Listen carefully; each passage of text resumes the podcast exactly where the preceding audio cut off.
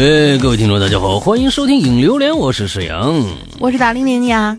啊，今天晚上，那今天早上是一个多么…… 哎呀，我的鼻炎又犯了。嗯，下雨了。对，我的鼻炎又犯了。完了之后呢，又今天的声音呢，就会感觉又有一些的，哎，就是朦朦胧胧的感觉啊。对。所以希望大家谅解一下啊。对对。有磁性。嗯。之后呢？上个星期我们结束了这个我们的潮牌啊，冬季我们的每第一件棉服的订购，所以已经呢，现在已经进场的去制作了。之后十五天以后，呃，工作日啊，十五工作日以后，完了之后我们就会发货了，大家就能拿到了。啊，今年的秋天非常有趣，就是开始呢很很热，今年是一个暖秋。之后还感觉我我我我还感觉就是一直说，哎呀，我就一直在想拍红红叶嘛。完了之后几个星期跟着跟着跟着，发现哎该红了该红了，但是呢还是有一些绿有黄有红这样的穿插的这样的一个一个状态。说哎呦，这今年这个暖冬还还挺挺长的。结果没想到今天开始降温了。突然就开始，一下温度就降下来了。东北那边开始下雪了。本来预告是说明天北京好像也有雪，但好像又不知道。晚上下了雨。对对对对对，哎，反正总之呢，秋天来了，冬天还会远吗？不会远了。所以请大家注意保暖，尤其是呢，要恭喜一下我们购买了我们最新的这个啊，我们第一件潮牌的这样棉服的同学们，你们有福气了。哎，对。哦，你的你的接梗就是就就是这样的一个接梗是吧？哦，就这个这个配合就是不是突然抛给我了？我说啊，对对对对对，下一个话题，不聊了啊，这个聊不下去啊！我发现了，我真的是这个，哎呀，天哪，救救我，上帝！好吧，呃，那个挺好，挺好，挺好啊，呃，我们也算是一个节目效果吧啊，这个啊。呃，我们我们我和逆徒的每一次的这个对话，也就差差不多以以这样的一个方式就就结束了啊，这也不在这就是在在我的预料之中。我们还是聊一聊这个什么吧，呃，今天的话题吧。今天话题好像跟上的话题是一样的，来，你再介绍一下。嗯，对，还是呃，你或者你印象深刻的别人闪闪发光那一刻。或者说我自己有没有闪闪发光的那一刻？就是上一次我不是开头的时候说了嘛，就是可能大家嗯一下都没有反应过来，哎，这是一个什么样的一个话题呢？然后呃缺稿缺的很严重，结果当大家听完第一期后，哦，原来可以这样写，然后就哗给我们涌进了一大堆的稿子。我们这次其实这期做完之后，还会有一些小的一些余数，就赶紧把话题给关了。然后，如果这次没有读到的同学，呃，不是很多啊，没有读到的同学，比如说有两三位吧，然后我们会在下一期给你全都放出来，让大家一起共享你的那个高光时刻。我们不会给你，呃，就是就就就就是啊，关了帖了，然后就嗯白留了，不会不会不会不会。这次真的觉得每每一个人都有他闪闪发光的那那一刻，或者说你觉得你给别人带来了光，或者是别人给你带来了光的那种，这都是特别特别让人能够。觉得感到很自豪的时候，哎，你看啊，比如今天啊，龙鳞接梗就是一个高光时刻啊，大家记住这个时刻。来，我们看看，不是 大早上起，大早上起来脑子卡顿嘛？你这真的是啊！我这这我我等着你啊！先来来，你等着你不卡顿，来来来来，我们今天第一个，行，我们那个呃，就呃，在读稿子之前呢，我们要宣布一下。九月的榴莲，我们九月的榴莲的最佳是我们的南红兔子同学，恭喜恭喜恭喜恭喜！之后我们会在这个月里边，大概呃，就最近吧，就把上一个，也就是十月份的榴莲放出来，十月份的榴莲评选放出来，然后大家积极去投票，选出你心中的本本月最佳。我跟那恭喜南红兔子，他这不不不光是这个中奖者，还是奖品的提供者啊！我们 这最近的几个这寄出去的这个呃哎哎五路财神的这个牌儿，都是这个南红兔子原创的画出来的这个东西啊。OK，亲手好吧。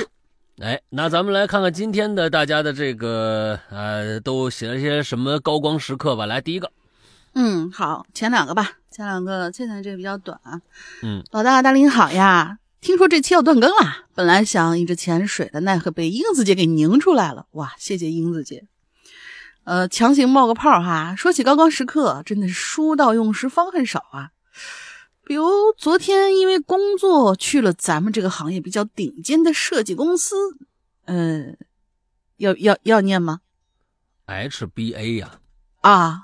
呃，虽然我也不知道在哪里，嗯，对他这个设计公司是后面标注了 HBA，里面有很多外国人，自己有些社恐，偏偏呢外国人吧，感觉都是社交牛逼症一样，我就赶紧尽量避免眼神接触啊，奈何人家那社牛，特别礼貌的跟我说了一句 “hello”，我这个英语蹩脚的要死的人呐，就很尴尬的加被迫的回了一句“嗯，hello”。本以为自己会说的很奇怪，没想到出口之后还蛮自然的啊哈！这算不算高光时刻呢？嗯，经历这件事，好高。经历这件事之后，我决定想去学学英语了。对于工作来说也有好处。我知道老沙老大会说一口非常流利的英语，想请想请教一下。学 学习英语，除了去上培训班之外，还有没有其他方法呀？因为培训的，就是那种呃培训课的英语班都挺贵的感觉啊。你看，一般都是啊，你老话说得好，叫做“书到用时方恨少”。哎，这东西用上了，就觉得哎呦，这这要是我会该多好！哎，下决心去学，确实是这样。我是觉得呀。呃，英语这东西其实就是那那那，你说谁教那个那个零岁零岁到五岁的那个小孩学英语呢？没人教，是不是？他其实就是个语言环境。我呢，呃，日常对话跟跟跟就就就。就还行，你再让我跟别人说点什么，然后带比划，是不是？哎，对对对，就就就我就我就这个水平啊，没有什么非常流利啊。我说一蹦一两个单词能唬住他们，说连续句子可能就就就够，人家就哎呦，还还你还是个外国人啊，那是是这样的一个状态。但是呢，呃，我是觉得我的所有的英文大概的那个那个那个感觉或者什么的，全都是跟电影相关的。呃，你看，是比如说六人行。哎，那那是学学学英语最好的一个，尤其学美语最好的一个教程。你如果能够跟着他念下来，念你一集念下来，他都知道他是在说什么，那那你的英语就就有很大的进步了。如果说不想花钱，还想在日常，不是说是一个集训啊，我就是我明年我必须要用上，我明明年我必须要跟外国人怎么着怎么着怎么着，那我觉得你平时甚至明年要要考个什么东西的，那先别想。对对对，先解决沟通。对对对对，我是觉得就是啊，就看六人行就行了啊，就是真的，我跟你说，真的就是看六人行，完了之后每一句他怎么说的跟着学，完了之后我觉得就差不多了。这东西其实还有语境的一个事儿，如果你有国外的朋友，完了之后能交一国外朋友，就是他呢正好也来中国，他想学中文，他你又想学英文，那就太棒了。啊，你教他骂人，他教你骂人，都一般先学这。哎，为什么学外语就是第一个你好，第二再见，第三个我爱你，第四个就是骂人呢？就是所学所有外语好像都是这个这个套路。那基本上基本上就是说，这是这这几这几个就是用的是用的比较多呀，是不是？你好，啊，我好什么呀？你看什么看啊？就开始骂人了嘛，对吧？对吧？啊。这这这就他大概就是这么一个套路。我是没有什么特别那个，像像现在什么华尔街呀，什么这些，我就不说那些牌子了。什么各种各样的那些英语培训，他确实是能给你找到一对一的，但是那个费用确实太高了。我知道他们很多他们是学那个柱子，就是我这这这这是因为我的一朋友在那儿学，完了之后说好这老贵了。你学那么几节课就两一两万就没了，我的天哪！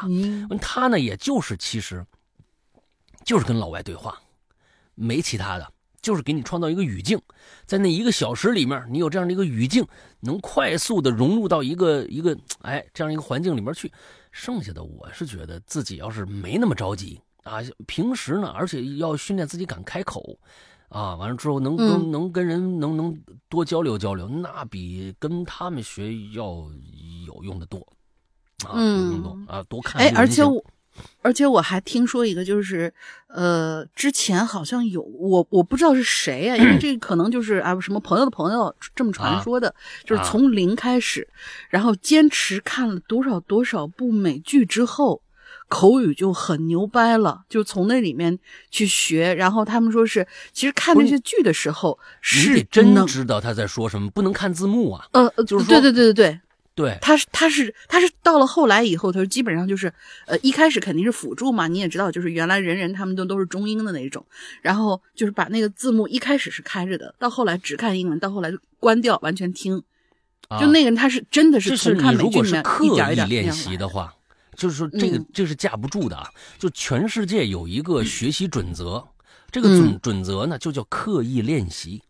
嗯，这个练习不是在不是潜移默化。有些人说：“哎呦，你就你就看就行了，潜移默化你就会了。”这是扯淡，因为啊就你你看着那个他就是要刻美国电影，应该是刻意看中文字幕，什么用都没有，真的是什么用都没有。所以你必须要刻意练习，比如说，我就要知道这句话到底是哪几个英文字母，完它是连读是怎么读的。完了之后，这种句型是它它是为什么要这么连读？你你这样刻意练习了，每天哪怕一句话呢，都比你每天看美剧，像他们说的，哎，你就看吧，看美剧吧，哎，给自己找了一个消遣的方式而已，并没有得到学习。所以刻意练习很重要。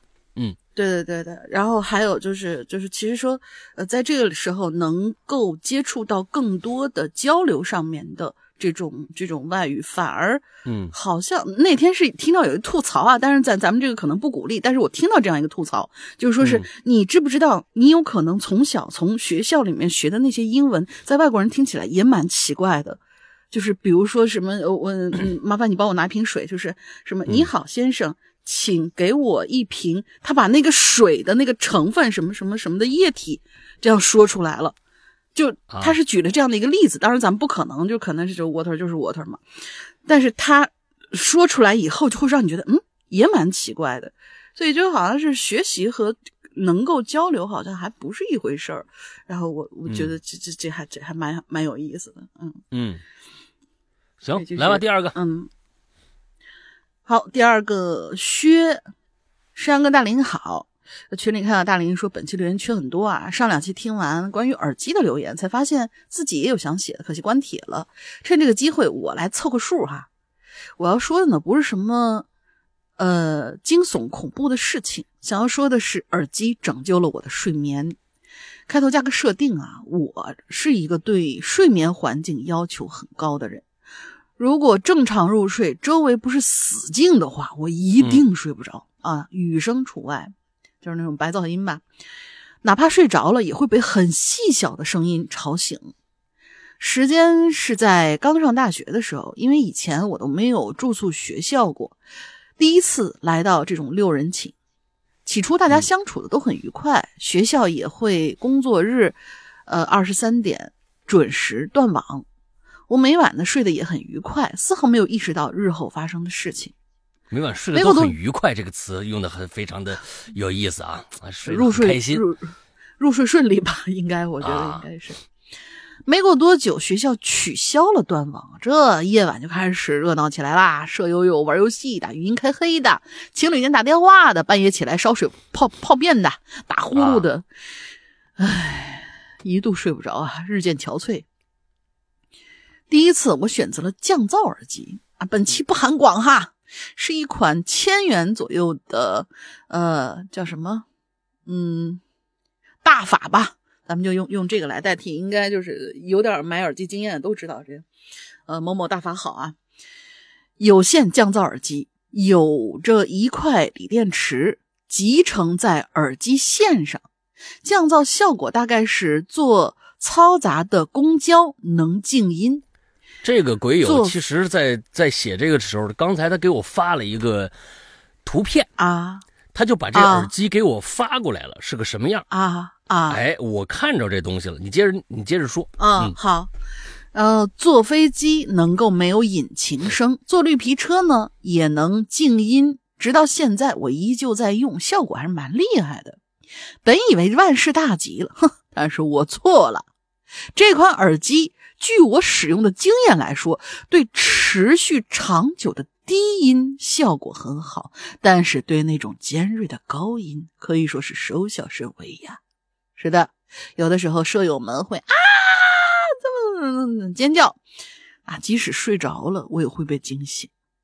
于是我尝试睡觉的时候使用耳机，要不放一些什么吧？比如说雨滴声这种白噪音，音量开的也不算小，凑合过了一段时间，但是总觉得不是长久之计。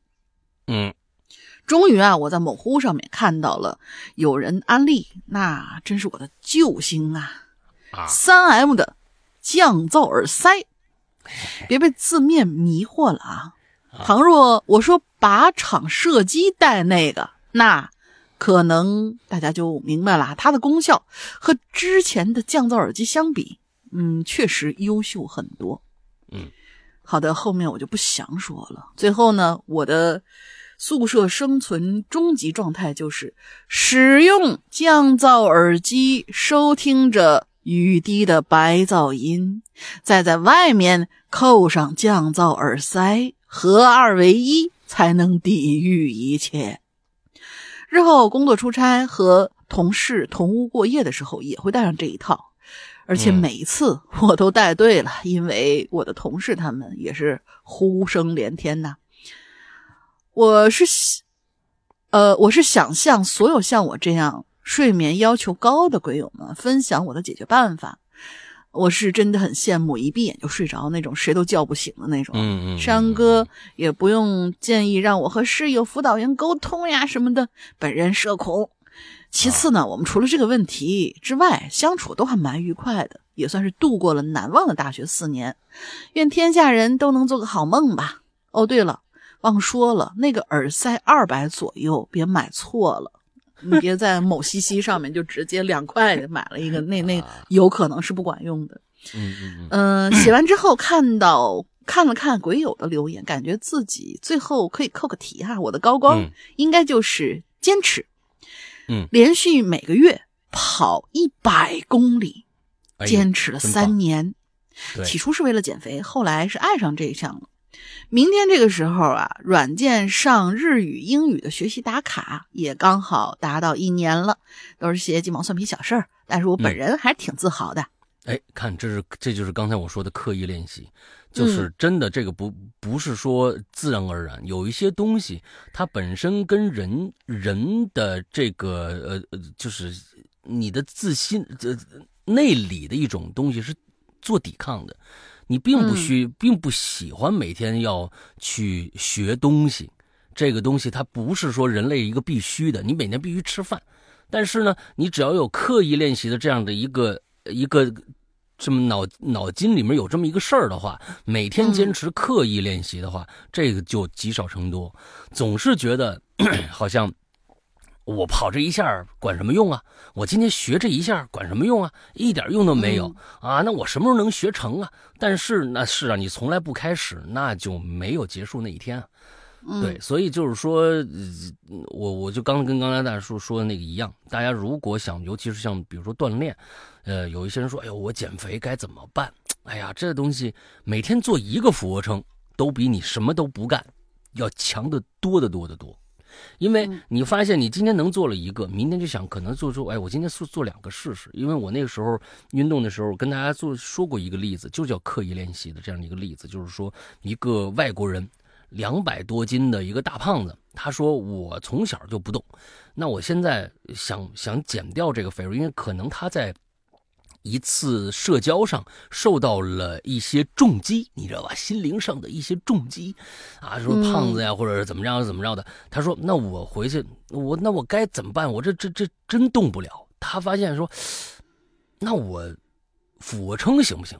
啊，我也不招谁不惹谁的，我也没那么大动静，我每天就做一个，那就试试看。”他只做了，我记得好像一年的时间，他就从做一个，已经做到了每天能做二三十个还是三四十个，重量一下就减下来了。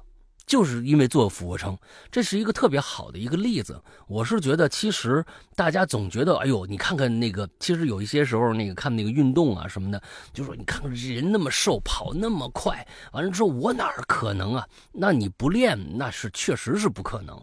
那到最开始那个状态，到后来，那有可能就是一个一个循序渐进的过程。这位朋友，你看一个月跑一百公里，算起来每天就是三公里。左右三公里往上，其实就是这样的一个一个一个数量。我那个时候就是每个每个月差不多是一百公里，因为我每天这样均下来确实也也也不太多。因为我知道现在好多好多人好像每天起码都要跑个四五这样子。呃，五公里算是很多了。对，有有的多正常人来说，五五公里已经很有闲了。对，所以就我是觉得不必要一定要说我要要靠跑五公里。因为你跑两百米和五公里，做对于这件事情来说是一样的，因为你跑了，跑这个事儿很重要，这就是刻意练习的一个特别重要的一点。你别嫌它少，你千万别嫌它少，少这个事儿多少算多，多少算少呢？大家怎么就连运动都这么功利呢？没必要，只要刻意练习。我今天就记一个单词，也不不比你不记的强嘛。对吧？当然，我觉得我说这个又特别的官方，但其实事实就是这个样子，啊，其实事实就是这个样子。当年因为我也有切身体会啊，我我我连跑了差不多五百八十多天跑步，那那我确实是有这样的一个切身体会，呃，刻意练习很重要啊。嗯，而且刚才说的这个耳机这个这个这个事儿啊，啊，它到最后其实呃某一些。降噪耳塞，它可以达到，它那个不叫降噪耳塞，您知道吗？它就是让你听不着，那很简单，嗯，哈，它就是让你听不着，它就把你整个它是应该是一个记记忆棉，然后塞进去之后，它自然回弹以后，就根据你的那个耳孔哈，就形成了一个形状，然后能够把你的缝都全都填满。这个东西其实有很多人对睡眠，其实不是睡眠质量要求高，而是对外界噪音的噪声的抵抗性不高。因为那睡觉轻嘛，就是说白了就是睡觉轻嘛。你稍微有点动静我就醒了，稍微动静我也醒了，所以带那个东西。那我我我不是做广告啊，反正我是觉得这一点上来说，呃，苹果的 Pro 二代做的非常非常的好，真的是非常非常的好，它能够让你听到一些东西。不至于，外面他妈的已经就是这就是发生惨案了，那边滋哇乱叫你都听不着，你知道吧？哈，他能让你听到一些东西，但是不不至于让你觉得吵。这个我是觉得他那个尺度做的特别特别的好。嗯，呃，说说这两个，嗯，来下一个叫三苗。两位主播大家好，看见大玲玲吐槽，怎么都说这个呢？都说断稿这事儿呢？啊，于是我就试着来凑一下字数。接下来我要讲的是自己初中二年级时候的高光时刻，裸奔的故事。哎，哇哦，还真是高光时刻呢。哇，还真的是光荣，不知道符不符合主题。况且也算是因为这个事件成了全校的名人。哈哈哈哈你小看，你小看自己了呀！你只要裸奔，我告诉你，现在的自媒体能成全国的名人啊，甚至全世界的。跑的姿势再怪异一些啊，完全可以成为全世界的。俗话说，好事不出门，坏事传千里啊！直到升高中的时候，这件事情还会被以前的同学口口相。相传当做谈资，哎呀，我是我是没遇到这种事儿啊，要不然我给会给他编一个特别华丽的一个故事啊。然后被新同学知晓了我的黑历史啊，你是不毕业的吗？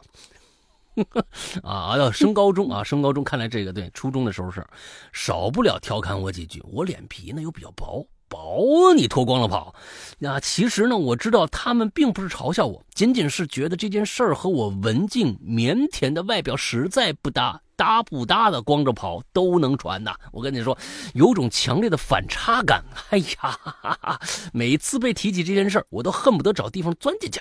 哎，大家可能要奇怪了，我竟然这么内向，为什么会干出裸奔这种离谱的行为呢？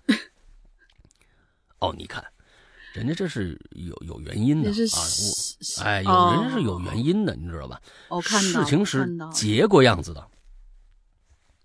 二零一零年，青海玉树七点一级大地震，也影响到我们那块了。当时啊，我们那个学校二楼那教室里啊，正正上课呢，突然就感觉到一些轻微的晃动。这样的恐怖现象在汶川地震的时候已经经历过了，当时情况很混乱，所有人都心惊胆战的啊。就是说那个汶川的时候啊，我们老师呢很淡定的疏通学生们一个个的有序下楼，你们老师真棒，最后才走的，因为担心会有余震嘛。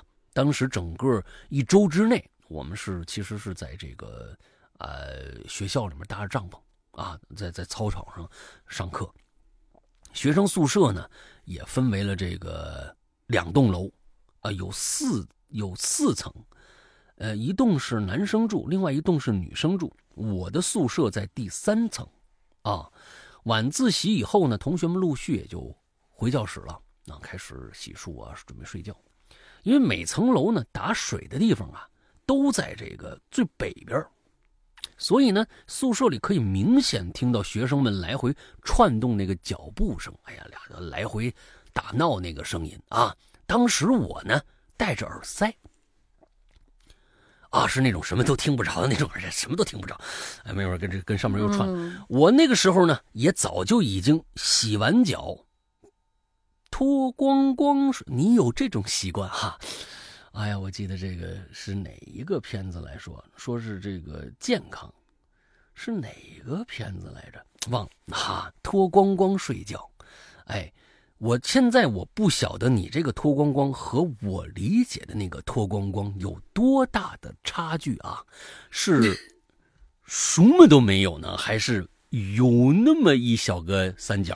啊，不知道啊，这这这真不知道啊！你我是觉得你要是这样的话，你要还有点那不算不算脱光光。这宿舍里怎么也得留件吧？我我是啊，你这个对吧？你要不然太那一个人住的好意思了。是是是是是是是，你你看，龙陵现在就。就就我就能想象到，你看什么都没有。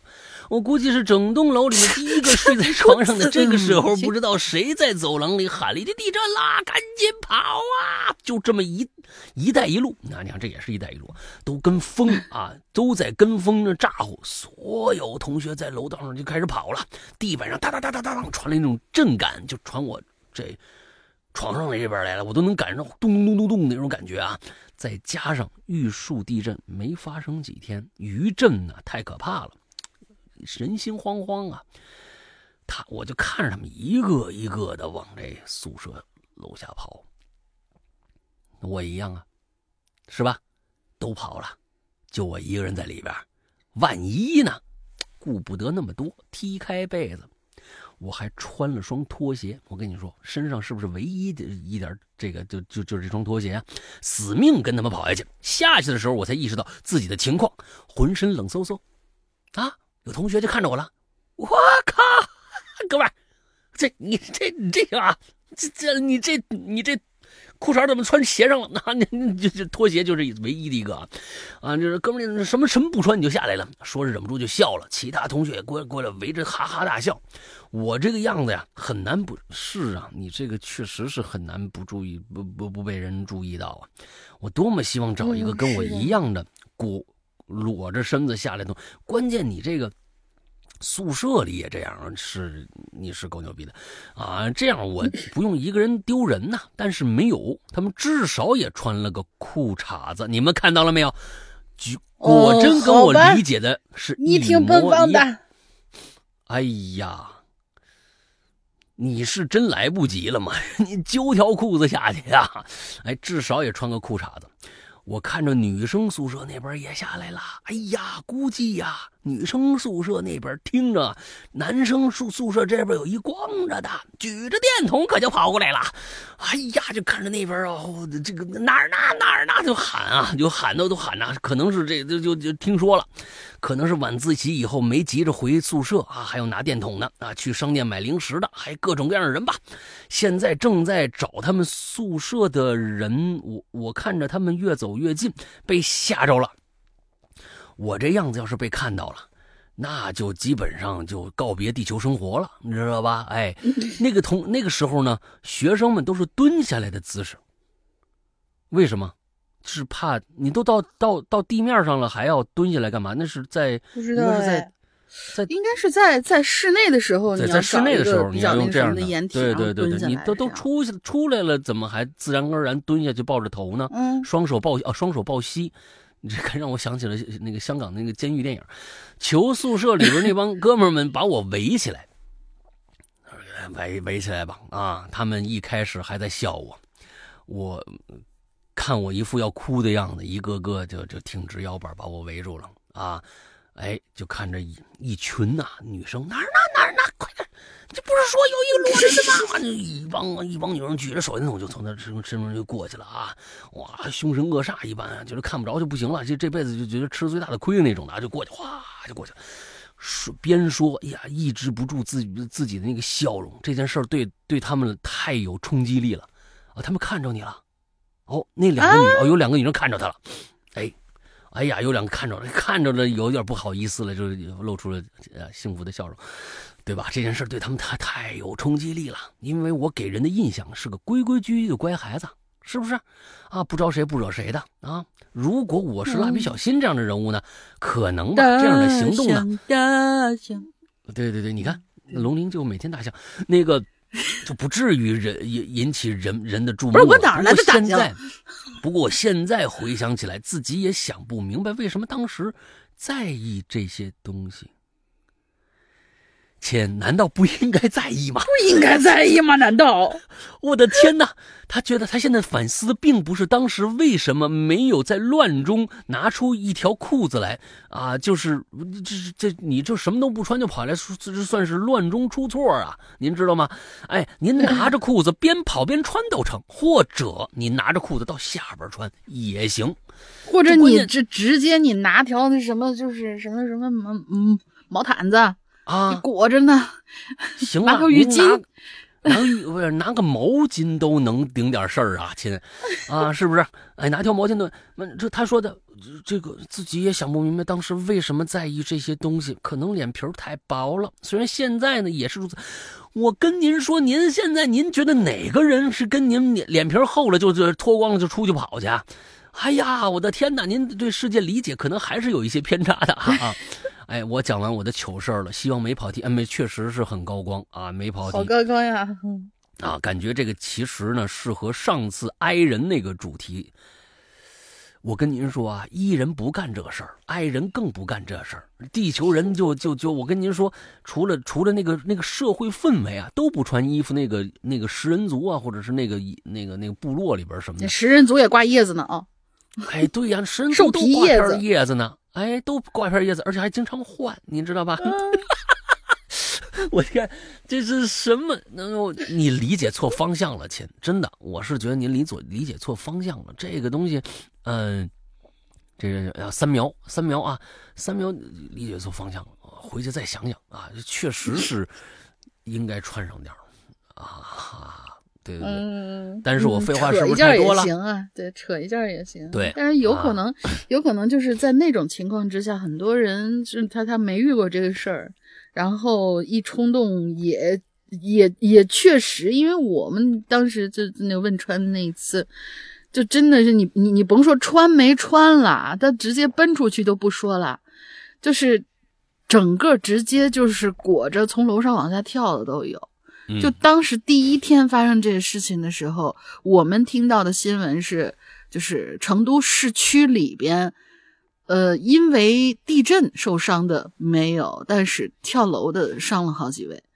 嗯，就是看从几楼跳了，对，是那个样子。然后我们下去游，其实也是大家都裹着浴巾，就真的是那种啊，裹着浴巾的，光着膀子，夏天嘛，而且就是当天晚上。呃，也不是当天晚上，当天下午，门口所有的超市，学校里、学校外所有的超市，鞋就拖鞋，只要是鞋都断货，就大家都是光着脚出来的，就是什么都不顾了。我们下楼梯的时候，那个楼梯上面还，楼梯上不知道谁还摔着了。你看你血迹都有，是真的是这个穿着拖鞋出来的，专门穿着拖鞋。那还不错，那还不错。我们这真的是门门口拖鞋，那简直脱销了都。嗯嗯，所以那时候可能就是大家是真是顾不上那么多，嗯，扯一件然后就怎么着？对对对，我觉得那个时候啊，怎么着都情有可原吧。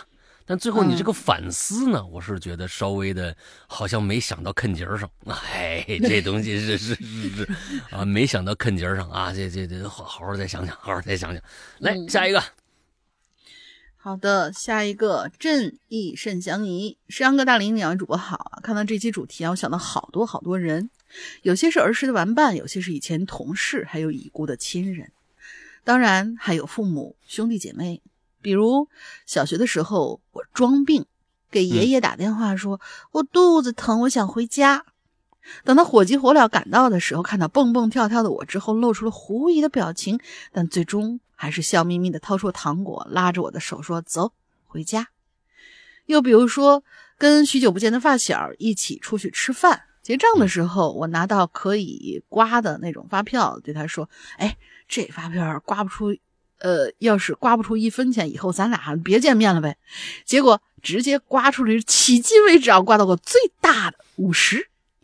又或者我两三岁的时候，不知道为什么特别喜欢看奶奶吹气球，红的、绿的、蓝的，从小拇指那么大变成苹果那么大、柚子那么大，甚至西瓜那么大。仅仅因为我喜欢，奶奶给我吹了一屋子的气球。那时候她已经六十三岁了呢。奶奶肺活量真棒。对。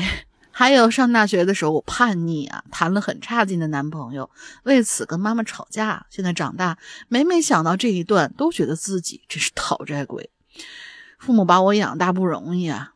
还有幼儿园的时候，因为抽血昏倒了，醒来的时候看到床边围满了小朋友，枕头旁边摆满了零食啊、水果什么的，这些宝贝可都是他们平时舍不得吃的呢。最后还有一件事儿，也是至今我无法释怀的，那就是我出国之前，爷爷第一次送我出远门，也是生命之中最后一次和我相见。那天，我拖着沉重的行李箱，在那条我从小到大去上学的必经之路上，跟他挥手道别。我大喊着：“要等我回来呀！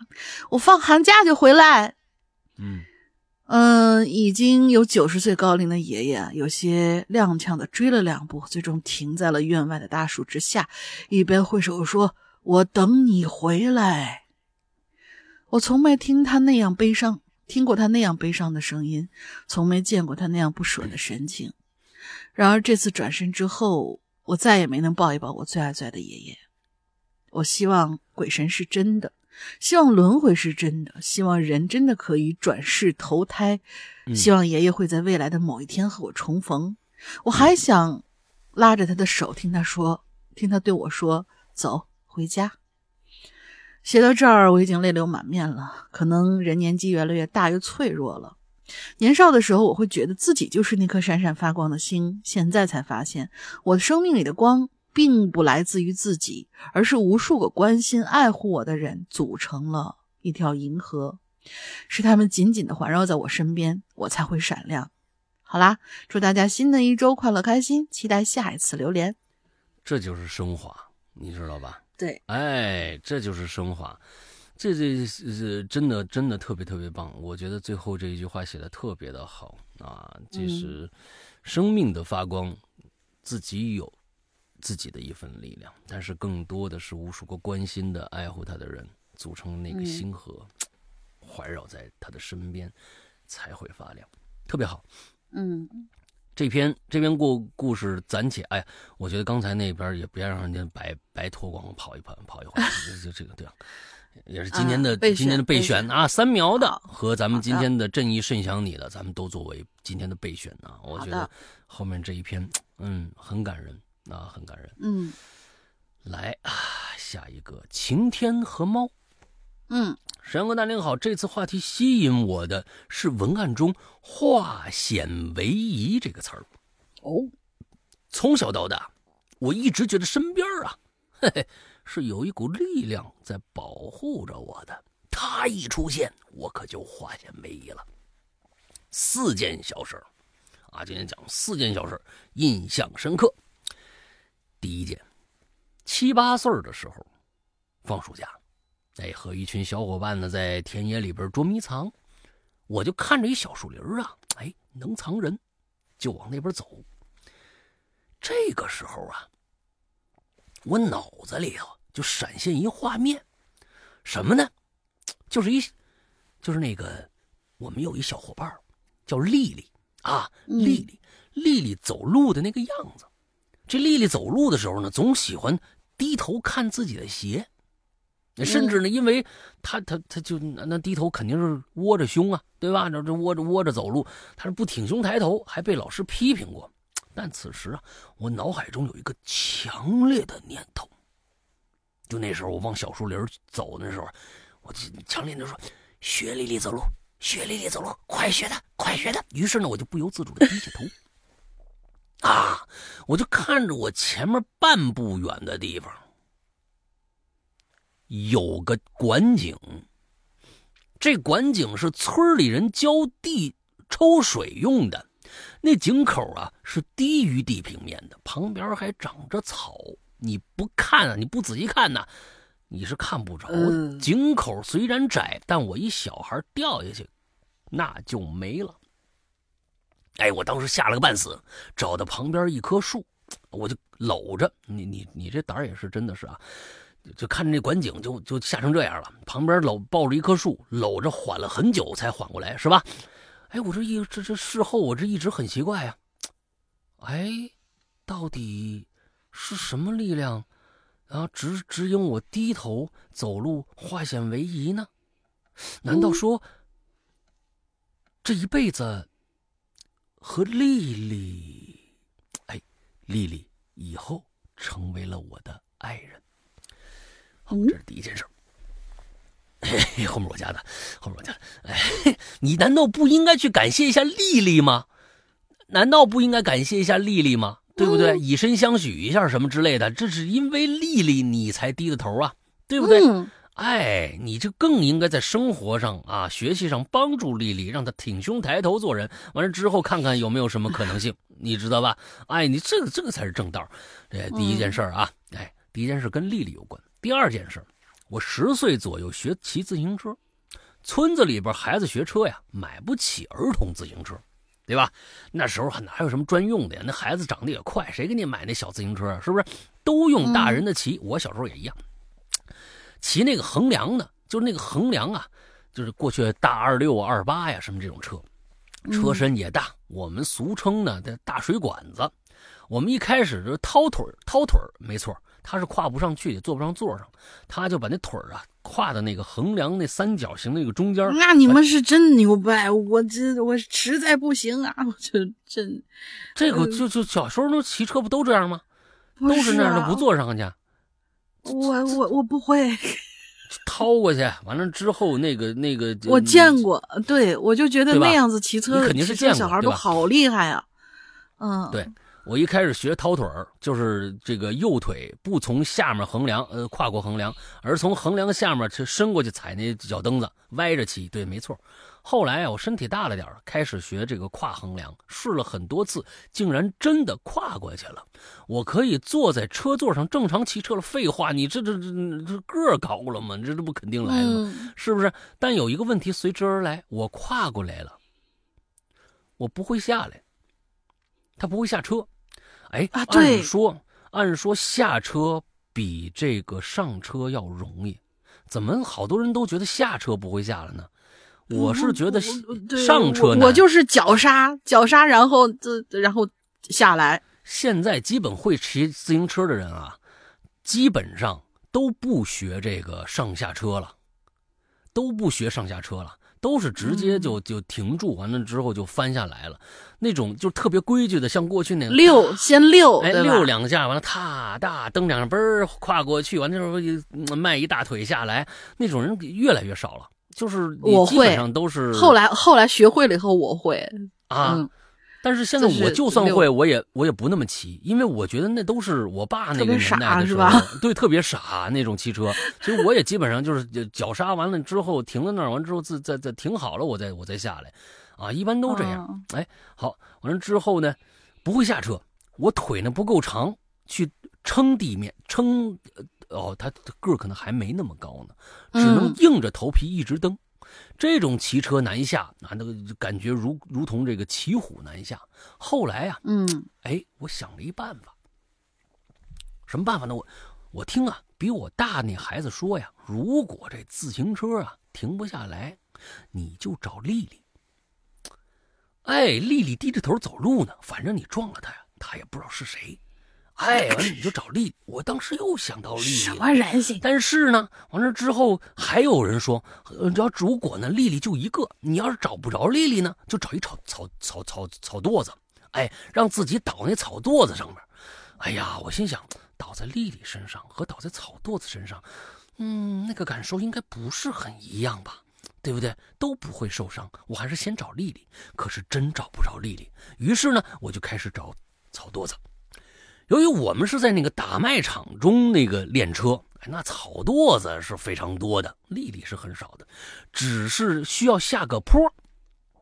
啊，他在坡上呢，那到到坡下去，我就往那边骑。没想到啊，我前面正好有一个正学掏腿的那么一啊掏腿骑车那么一小男孩也下坡呢，他没控制好方向，摔这坡中间了。而我呢，已经开始下坡了，根本停不下来，我就慌了，因为啊，我面临的不是撞车，啊，而是那孩子呀，正横在我那车轮前的那脖子，我要骑过去，好家伙，那那脖子就断了，啊，我觉得我那这速度已经非常快了，过去他脖子绝对断，我这叫杀人呐！我感觉我人生就就完了。正当我手足无措、一片茫然的时候，神奇的事情发生了。丽丽出现了，丽丽从远处可就跑过来了，冲着我喊我的名字呀！哎呀，完了之后就冲到了我的面前。我看到丽丽以后，不知道为什么，竟然自己弹了起来，哭，就这车子呀，竟然弹了起来。你们想想啊，看到丽丽，车子就弹起来了，完了之后跨过丽丽和那个孩子。而我的自行车落地以后，居然没倒。当我呢，就就往前一直粗溜，下面不都是那个草垛子吗？当我倚在柴草垛子上倒下的时候，整个有一种瘫了的感觉，心有余余悸。这个时候，我就听着后面丽丽就在夸我了，说：“哎呦，你的技术真棒，还会飞车呢。”而我呢，一阵苦笑。我心想：“哎呀，丽丽，我也看着了。”草垛子我也躺了，今天算是两个都挨都都都都挨着了，是不是？我就觉得有某种力量啊，在保护我的那我和那个孩子。哎，我心想，又一次出现了丽丽，难道真的和丽丽有关吗？第二件事啊，今天必须把他给给丽丽绑死喽。第三件事也是小学。两个高年级学生打架，哎，一个是受了欺负，心态崩了，啊，心态崩了，找一块板板板砖旁边找一块板砖，就要呼死对方，你知道吧？哎，这这这打急了，俩人呢是在下课时候打的，校园里呢正正是人来人往啊，下都是出去那十分钟课间操嘛，对吧？哎，这这这人来人往，我正那玩呢。哎，我就看着他们俩人那那扔板板砖，哎呦哎呦，这时候吓得我就赶紧躲呀。偏偏我往哪儿躲，那个即将被呼的男生啊，就往我这儿跑，连蛇形走位都能跑重叠了。于是你我是跑往往左跑，他也往左跑；往右跑，他也往右跑。于是啊，最终当板砖被扔过来的时候，就是奔着我方向过来的时候。我没那个男生反应灵敏，就是被拍的那位反应灵敏，就感觉呀要在血肉之躯下用脸呐生扛这板砖了。这砖冲冲着我面门就飞过来了，我都能闻着那砖上那泥的味儿了。但奇迹又发生了，奇迹又发生了，那砖呐在即将触碰到我的时候，从中间裂成了两半分开了，嗯，擦着我头皮边，头皮边可就过去了。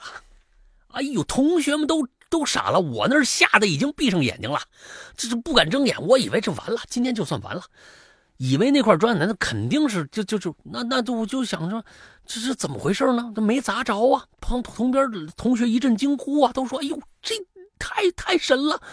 我一睁眼一看，我前面站着丽丽，啊，丽丽这个一脸严肃，低着头还看自己鞋呢。啊，脑门上这已经开了瓢了，低着头，丽丽低着头，可在在前面，旁边老师还说呢：“丽丽怎么不吃药啊？”啊，这这就这一一连串的啊，一连串的。完之后呢，我这一听，哎呀，看看我这个保护神又出现了，丽丽在前面帮我挡了块板砖板砖呢。之后呢，丽丽还抬起头，哎，回头问我：“你没事吧？”我说：“我没事。”你怎么样啊？哈哈，我去趟医院，哎，赶紧去医院检查啊。我老师呢，就是严厉的批评了那个男生啊，带着没管丽丽，带着我去医院检查了啊，结果自然是毫发毫发无伤嘛。我就心想，哎，这个丽丽为什么不带丽丽去检查呢？难道大家看不着丽丽吗？哦，我这得我我我这是不是得加一个音效啊？我生把这故事变成一灵异故事，也也有点意思啊，也有点意思。不但把丽丽给他那什么了，还给他还弄没了那什么。嗯，可以，可以，可以，可以，可以，可以。哎，好啊，第三个故事完了啊，他最后一个啊，第四件事新闻上都能查得着。嗯，一四年七月五号，杭州发生了一件公交车纵火案。哎，这还真知道，多人受伤。那时候啊，我正在杭州玩，从岳庙出来。本打算去灵隐寺，但在刚上公交的时候，脑子里边有个强烈的念头提醒我，别去灵隐寺，去河坊街。河坊街好玩，千万别去灵隐寺。于是我不由自主的就改了主意了。后来呀，我看新闻才知道，我要踏上去那公交车。就是那个被纵火那辆车，哎呦，我就感觉怎么又被什么的什么神奇的力量保护了呢？但是这次为什么没有丽丽呢？哎，你看看过不去了。他这次突然想到了丽丽。小时候看新娘子新新新娘子了，新白娘子传奇啊，新白娘子传奇，小青派了几个那个妖鬼小弟，专门保护许这个许世林不被欺负，健康成长。我就不确定一直保护我的到底是什么力量，是丽丽吗？但是这次丽丽为什么不在了呢？这句这个事儿啊。一直在我这个脑中萦绕，我心想：难道真的他高中的时候被拍的变成了另外一种物质的存在之后再来保护我吗？难道是这样吗？不知道。总之，丽丽啊，这这就就万寿无疆吧，丽丽。套也还可以，最后这个晴天说：“我谢谢你啊。”啊，那个丽丽，丽丽，丽丽，我觉得到最后这一个吧，我想我就说那不好了，我就没法这么编了。你说丽丽，就你说我是我说丽丽在那车上替我上去了，那对她太残忍了，你知道吧？完，你说丽丽是那纵火犯，那也对着人家不公平。所以最后这个这这我没想出来怎么把这丽丽加进去。啊，但但是啊，这丽丽在第一个故事里确实有啊，就是那低头低头走走路那丽丽确实存在啊，就是后边都是我家的。好吧，最后迎面板砖板砖的这个还挺好。嗯，来接着下面这个，这这个丽丽这故事，我觉得今天也不错。哎，晴天和猫这个也也也也做个备选。说实话，听完你说完以后，大家都不知道这个故事它到底写的是啥样儿。哎，对，到处都是丽丽。对他原原原来写的是非常通顺的啊，对，没有丽丽什么事儿啊，什么这个那个的啊，对对对对。哎，但是我我在这儿补一句啊，是人家也是很长时间之后在咱们后台，然后回了个留言给咱们补的，就是你记不记得上次那个差点差点没给念完，就咱们做了一半故事的时候，他给咱们把最后一段补上，那个拿死人骨头吓三位女同学的那个皮孩子，那皮孩子最后给我们补了一句，说啊，最后那个第三个被吓的女孩子当中，其中一个还真成他老婆了。哦，是这样吧？哎，对他一一定要说一下，所以就是。呃呃，老大发挥的这个丽丽这个事儿吧，也不是不可能。哎，嗯，晴天和猫啊，你想想，你如果现在没结婚，有一相好的，你你想想，那那那个那个里边有没有利字儿？有没有利字儿？啊，没有利字儿，你看看他这几个名字啊，能不能和利字儿组成一个词儿？你比如说，这孩子啊叫陈美，哎，陈美和这个利就能组成一个词儿。你知道吧？哎，就是呃，赵亮亮，哎，亮也有可能，也有可能这个猫是他自己，然后他的媳妇儿叫李晴天啊，有李字儿。你看，对对对对对，李你跟丽就有点远了。那不是啊，就是那那那丽丽也也可以，也可以这么念。只要姓李，就跟丽字儿就就行，是吧？啊，对，哎，也可以。你你自己想想，这真的是潜移默化。我告诉你，你可千万不要忽略这身边这个人，丽丽。当时这个拿板砖呐，什么这个呢，为什么凭空他就他就分开了呢？是不是？你前说不定真是前面站一个丽丽，你别人都看不着，哎，你也看不着，但是人在默默的为你付出呢，你知道吧？好吧，是，瞎编胡造也能这样。哎呀，这节目也真的是太好做了。哎，来吧，下一个吧。哎，下一个，下一个，Sunday Seven，我又来了，写一篇我的高光时刻啊！记得有一年连续下暴雨，眉山这边很多地方都被雨水淹了，各种湖湖面啊涨水，直接能淹过街道了。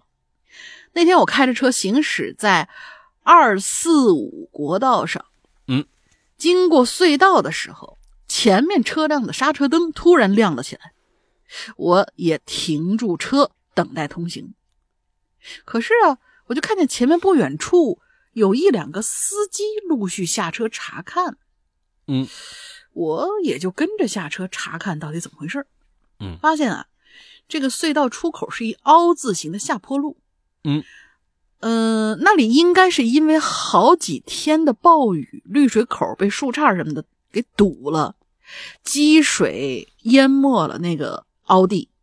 看起来反正特别危险，因为我们不知道有多深。后面的车辆呢，不知道发生了什么事情呢，都在不停的按着喇叭。嗯，这时候我旁边有一个开北京 BJ 四零越野车的车主，就准备开车往前走去试看一下能不能过去。嗯嗯嗯，他呢就上车，缓缓的往前开去。只见这积水慢慢的没过了他的车身，没过了他的车门，马上就要到车窗了。越野车一个加速，就从水里冲出去了。出去之后还带起了滚滚的白烟。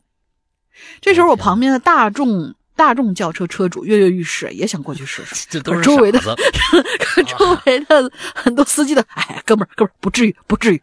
对对 对，让他不要去。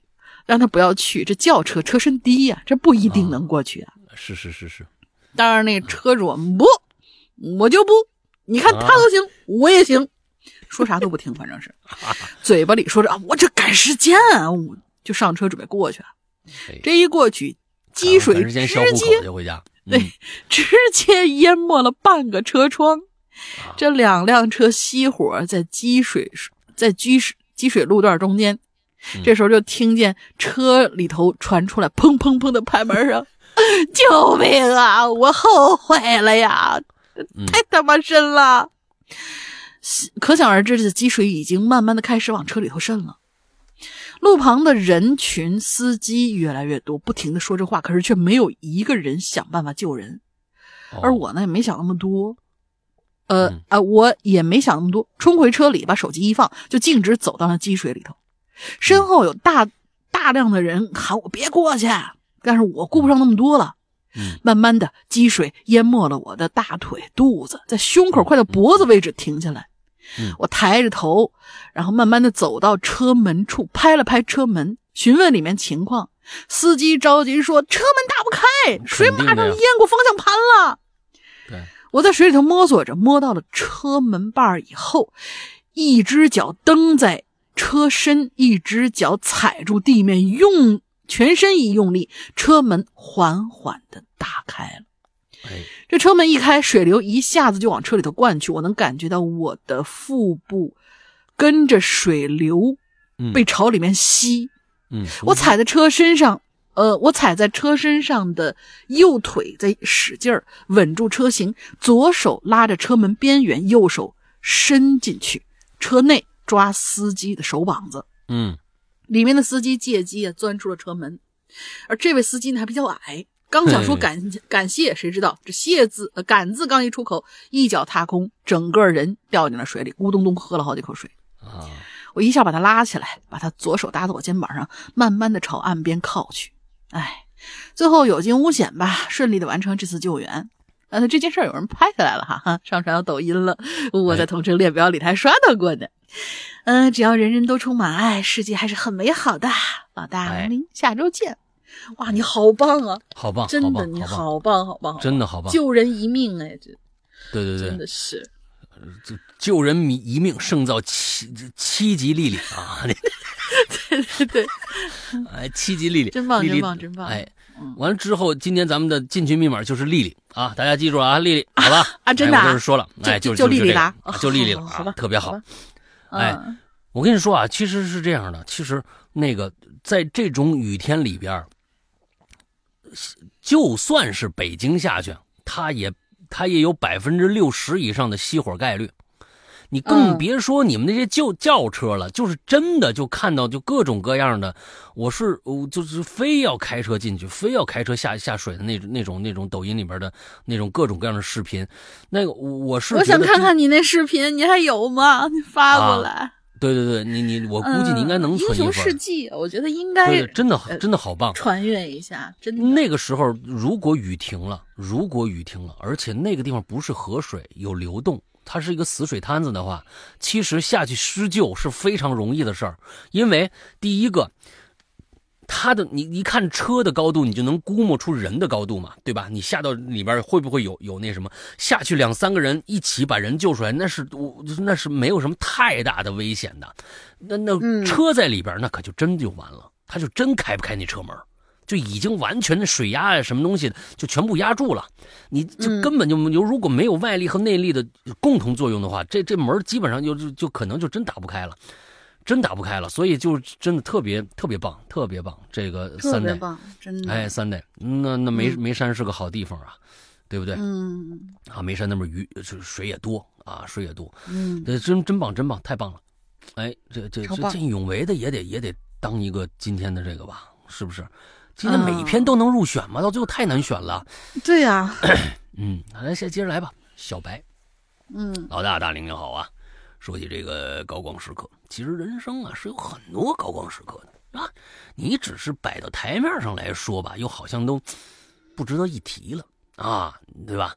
既然只是说说闪闪发光的时刻，那我就想起我大学一次崴脚的事儿了。那是高光啊，这个。啊，这怎么回事呢？说来就就来说一说啊，他是把脚崴了，哎，倒是一高光时刻。咱们看看怎么回事啊？啊，这事儿之前呢，我说说一个人，他就是毕业班的这个情歌王子，哎，同时呢，也是我们艺术系的这个风云人物，哎，这个你崴脚时候摔人怀里了，是不是？歌唱的好啊，形象呢也很抢眼，当然呢。人呢也特别抢手，那你各种的师妹师姐呀，是吧？只要是个女的，都或多或少啊，能跟因为她争点风、吃点醋什么的。哎，这个要是厉害的话，就大打出手了。哎呦，离了大谱子了。那可在我看来呢，她不就是长得白了点五官端正了点唱歌的时候台风好了点打扮潮了点是吧？哟，你看，你看，你看，你看，你看，你看，他呢？哎呦，还天天打粉底呢！你看，这女女生不至于抢这么一个化妆男吧？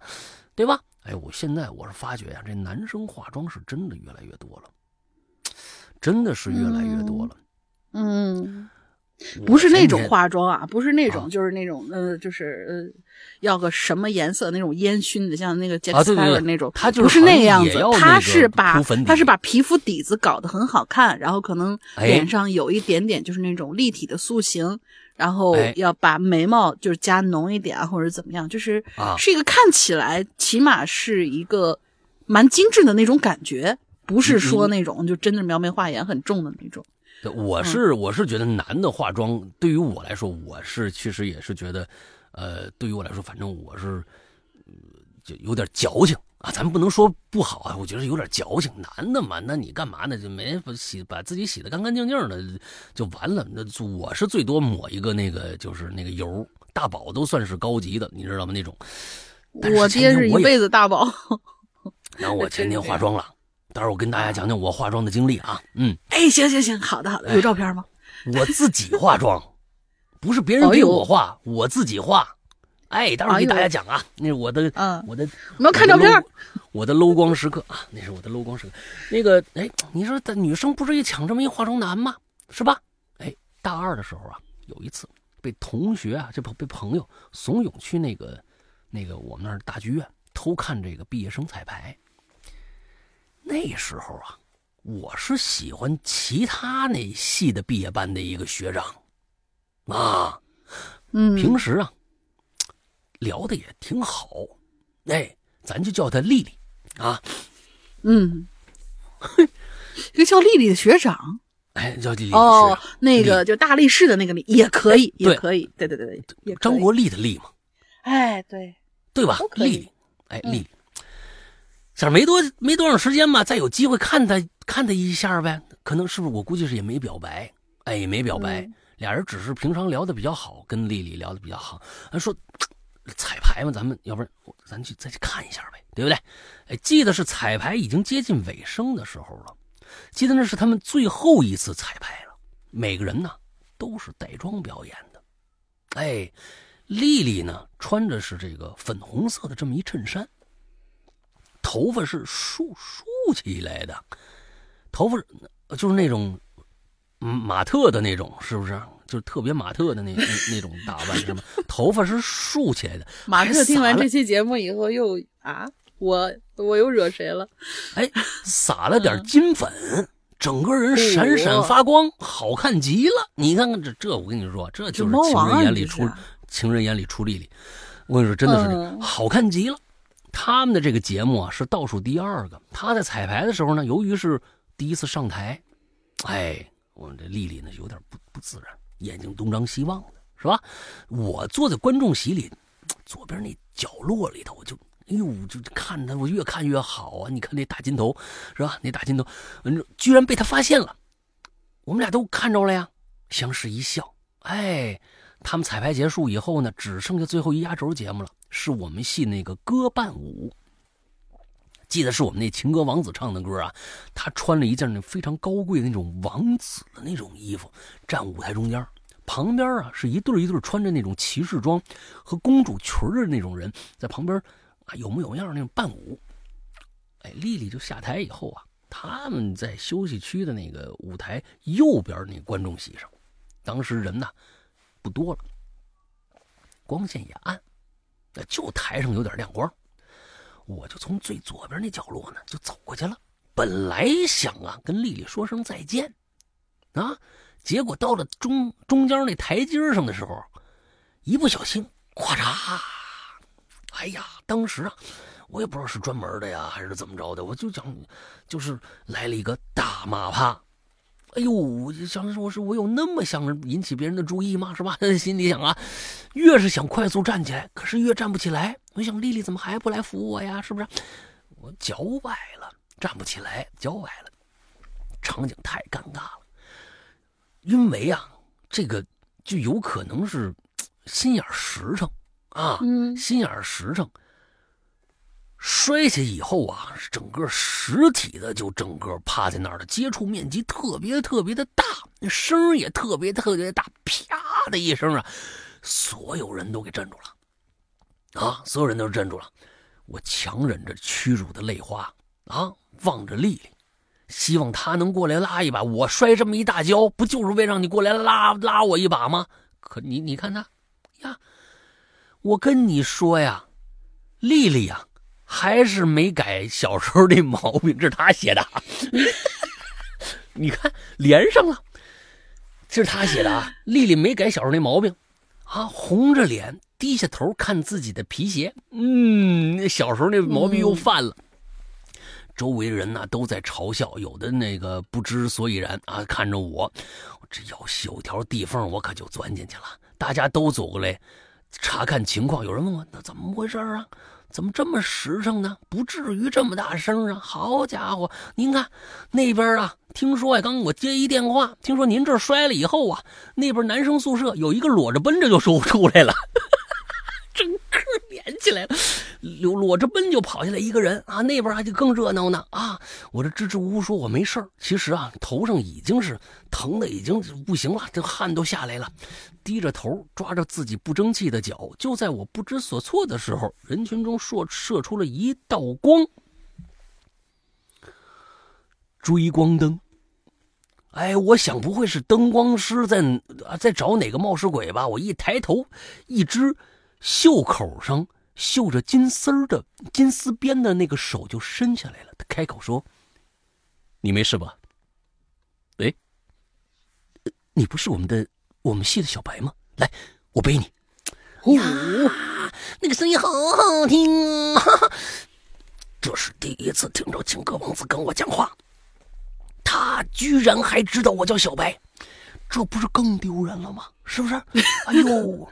我讲话更结结巴巴呀，我我没没没没没没没没没没没没事他没没听我说完，就把我背起来了。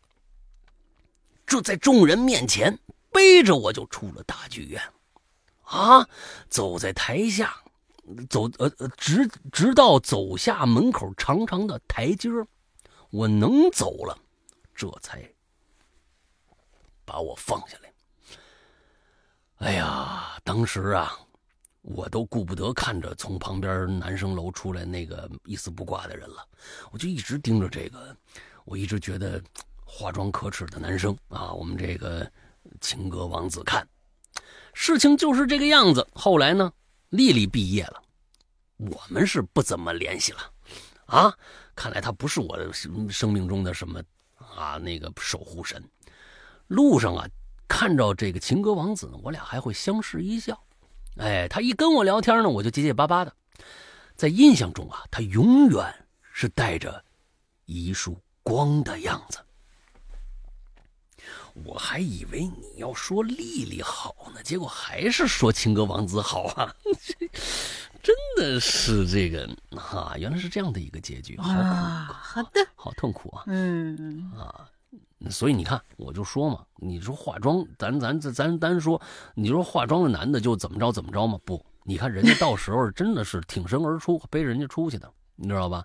哎，这东西不管怎么着吧，哎，我觉得这丽丽还真是差点意思啊，差点意思，好吧？呃，说说我化妆的事儿。哎，好好好，来来，把照片发来吧。我没没没有没有，过过段时间大家就看着了，都能看得着。啊啊，都能看得着，好的，都能看得着。啊，呃，是这样的，就是我在最近在录我的视频节目嘛，不是吗？对吧？有视频故事，大家去那 A B C D 小破站上都能看着我录的那个那个那个视频节目。其实每一次呢，打光啊，还有什么，因为只有我一个人，咱也不是团队，所有现在大家听到这个东西，视频呢什么都我一个人干。你看，又又摄影师、灯光师，完之后，每一次呢，录出来的效果，我都每一次都不是有那么一两期还可以，但那两期不知道为什么灯光打的那么好，第二次我就没有办法办法重现了。有时候是真的是这样，那固定在那也不行吗？就是不，它有的时候灯的那个亮度，还有就是某一个朝向，有可能很重要。要不是有些地方它都是固定的，而且它我这这俩灯都是一百多块钱的灯，你想吧，它打出来那个灯它都没有记忆，它下次还得重调。它平常录出来的呢，我就就，哎呀，有时候就觉得哪儿有问题，之后呢，就一点点找问题，结果呢，就总觉得每一次录的比还不如上次录的好呢。就是咱真的不是搞这个摄影专业的，啊，就是录人家搞灯光啊什么这个那个的。就前一段时间呢，我就每次都觉得呀，我这个脸呐油乎乎的，就发光嘛，它发光嘛。完，我就虚心的向那个那个什么 B 站呢请教啊，人说这还是要化妆的，哎，铺一点粉底。它那个粉底啊，第一个遮瑕，第二个呢，哎，匀匀肤，啊，肤肤色。完，第三个呢，它不反光，知道吧？哎，我就想说，哎呦，那我试试看吧，啊，豁出去散粉盖一下，哎呦，豁出去了。完之后，我就就虚心的向我老婆请教说：“哎，咱这儿有男士可以用的这个粉吗？咱也不懂啊。”他说：“这还分什么男士不男士的呀？反正就这个吧。你你你色号有没有什么？是你用那透明的那种就可以，有一种透明的散粉啊。反正我就说我不知道啊。反正他就给我拿出一大盒子粉来啊，一打开是白色的啊。”我当时你说，哟，我这个好家伙，我这可以那个那个，我这这牛头马面什么的，就就这不是不是，就是肉色的，肉色的，我也不懂。他说你拿这个粉扑啊，粉扑啊，你就自己涂一涂。他也不管我，你知道不？我们两个人非常非常的独立。就到这时候了，他有一些的这个化妆经验都不管我，那我就自己画呗。他我就自己，我说涂涂匀了还不会吗？是不是？哎，我就自己对着镜子，咔咔咔咔咔，那涂。我估计呀，可能这个东西是不是有这个色号啊，或者是什么的？我是觉得涂匀了，哎，我是觉得头晕了。完了之后一上镜吧，完了之后呢，嗯，我那监视器小了点啊，我一看，哟，好像反光确实少了。今这个脸色呢，怎么泛红呢？这是为什么呢？呃，不管了，好，我不管了，呃，六十分万岁！今天不反，咱们今天要解决的就是不反光，脸呢没那么反光，咱录一期，录完了以后导到我的那个工作站上，开始调色。那脸是紫的。我跟你说啊，每一次，因为经常老大出那个时候，我要给他制作封面，每一次老大滤镜颜色都不一样，我给他调那个皮肤，没错，大家可以去那个 B 站，不是那个小破站去因为我跟你说，每一次的封面皮肤颜色都不太一样。我跟你说啊，因为什么？他没有办法，我 我没有投，我没有投资到那个程度，因为每个人都必须调色，而且咱们呢做的不是普通资讯。你知道吧？咱们做的不是普通资讯类的，你像那个什么影视飓风啊什么的，人家就是一个背后很亮丽的那种高科技的那种那种，人家有钱，他也不需要再做什么。其实我现在是分两段，前面有一段啊是那个前言。前言呢，就尽的尽量做的有温暖温有有些暖暖色调。后来讲故事，咱讲的故事大家也都知道啊，阴恻恻的。你要么这什么这个是这个那个的，它肯定是哎，你你对比度得高点吧？哎，黑黑的和白的之之间的这个这个差距要大一点吧？完了之后，你的颜色是不是要往冷色调偏一偏呢？对不对？他每次都调，但是每次色温都不一样。因为我这灯光啊没法定下来，它每次都得重调，每次重调呢都有这这个这个或多或少的这个啊差异，所以呢我每次啊到最后我一想，哎，得嘞，咱也别管每次一不一样了，咱就根据故事来。这集故事啊更恐怖一点呢，或者咱们怎么怎么着呢？咱就往哎这个冷更冷一点，偏蓝偏绿一点。这样的，哎，就是这个方向走，这故事有点搞笑呢。成绿的，哎，这这这有这这个要搞笑一点呢，咱们呢，哎，咱们高光呢加一点橙色，哎，加一点橙色，让它稍微的暖一点，或者怎么着，哎，就反正自己瞎玩我也不觉得就是说这东西一定要跟谁一模一样。但是这次化完妆以后，脸确实是紫的，紫红紫红的。哎，我说今天怎么变 关公了呢？啊，是不是？我这我这可是 云夫了呀。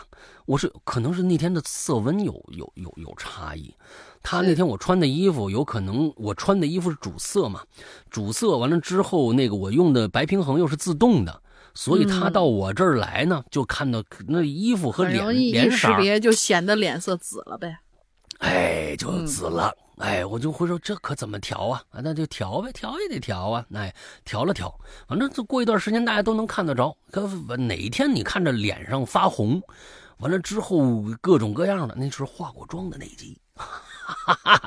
下次我还化。哎，我还得涂点我这试试看，因为这个东西确实是你你刻意练习，这就要刻意练习。你管它成不成功呢？试着来呗，玩嘛，是吧？大家一定要有我这个心态啊，一定要有我这个心态。哎，这心态很重要。哎，来吧，下一个。好的，下一个。哎，下一个哪个？小白的下一个哈。嗯，下一个。头。Tonsel 是吗？哎呀，是这么念吗？你记不记得扁桃体呀？啊啊，扁桃体他曾经来过。哎，他曾经啊，扁桃体菌。我下次我就就我就我就直接翻译，真的是，反正我软件也可以翻译。石阳哥大林好呀！说起高光时刻，对于我这个 I 人中的 I 人来说，还真是屈指可数。因为我从小到大就是一个内向害羞的人，是一个不太敢在人前说话的人。因此，我也很少去主动争取展现自己的机会。还记得上次因为主动争取而留下了深刻印象的高光时刻，那还是在我幼儿园的时候。好的，那我就来说说我幼儿园的高光时刻吧。嗯，我还记得，好像是一次幼儿园组织小朋友们录像的活动。为的是留下我们幼年时期的宝贵回忆，也是为了给爸爸妈妈们看幼孩子们在幼儿园的日常生活。我当时已经两岁啦，年纪很小，但是我已经有一种强烈的意识了，我一定要在录像带之中展现最好的自己，在人群中闪闪发光，然后给大家的录像带里留下浓墨重彩的一笔。虽然我是个内向的孩子。但是也是真的一点不耽误我争强好胜，从小就有这个意识啦。在我们午餐的时候，幼儿园老师问大家：“谁想要帮助老师给小朋友们发碗筷呀？”其实平时老师都不会让我们自己发碗筷的，那天破例让我们参与进来。那个时候我清楚的意识到，他这幼儿园的故事好长啊。那记忆好深刻，就是因为有录像带，你们知道吧？哎，对对对对，有录像带，你看看影像资料记起来多么重要的一件事情。那老大应该把你的那个就是叫什么化妆花絮来给咱们留留一下。没有，那没有。真的，我觉得你每次留点花絮特别好玩。呃，我们继续往下。那个时候我意识到，嗯，我表现的机会来了，于是我坚定的举起了小手手。可同时，竞争上岗机会的小朋友还真不在少数。老师也在犹豫，到底选哪个小朋友好呢？我觉得表现出一些我的竞争优势啊，我就向老师投去了又热烈又渴望的目光，以表示我的决心。很快，老师还真被我异常坚定的态度给吸引了。我到现在还记得那一刻，虽然老师的形象已经模糊不清了，但是他他周围所散发的圣光真是让我难以忘怀呀。他微笑着朝我招了招手。来吧，小扁桃体，小扁桃体看起来宛如一个天使，而我却有些不敢置信，我真的得到了这个机会耶！老师接着对我说了一句：“这一次你来担任摄影师。”那完了，嗯，我呢就傻傻的待在了原地，老师还在微笑着向我招手。在我那记忆中朦胧的光晕里，一切显得那么如梦似幻。嗯，我整个人都飘了，飘着就走过去了，接过了老师递给我的碗，然后转身面向我身后的小朋友。你猜我那一刻看到了什么？我看到了小朋友们乖巧的围坐在我的周围，脸上洋溢着天真的笑容，眼睛里闪烁着期待的光芒。哎，那一刻。在我幼小的认知里留下了一个深深的烙印。幼儿园老师是一个危险的职业，为什么？因为这这实在太让人紧张了吧！我感觉他们把我包围了起来，每一个人都期待着我能把碗发给他们，好像我就要马上被他们的目光生吞活剥了。而且周围还有那恐怖的摄像机在拍我。哎，就在这个时候，老师说话了，他声音还是那么温柔。他说：“小扁桃体，把碗。”丽丽呀，以后要挺胸抬头哦。嗯啊，让我把把碗发给大家吧。啊，那么温柔的声音，可是传入我耳朵里，就像鬼的音符，魔鬼的音符。哎呀，我整个人都开始发抖了，双腿好像被关了铅一样难以移动啊！不知道过了多久啊，我来到了第一个小朋友面前，从怀里掏出了碗。我感觉我的双眉不自觉的锁了起来，紧锁了起来。我慎重的把碗往他桌子上放过去，但是很快我发现了一个严重的问题，就是我们的桌子上居然有个小坑。什么？很很明显啊，那个小坑其实就是用来固定碗的那样一个小位置，为了防止小朋友们打翻小碗。可是这对我来说将是一个巨大的困难，因为我发现这个小坑难以对准。我我根本就无法完美的把碗放进去，哦，这也太丢人了。我越是这样想，越是紧张，越是紧张就越难以放进去。不知道过了多久啊，我的手心已经开始出汗了，周围本来嘈杂的人声也都消失了，整个世界变得寂静异常。哎，这个世界仿佛只剩下了我碗和那个桌子上的坑。我天哪，这是多大的一个事儿啊！哦，对啊，这将是一场旷日持久的战争啊！我虽然严阵以待，但已溃不成军。终于，我败下阵来，哇的一声，先哭为敬。啊，我也顾不得我要在我要在录影带里留下高光时刻的目标了，只觉得那个碗让我太难堪了。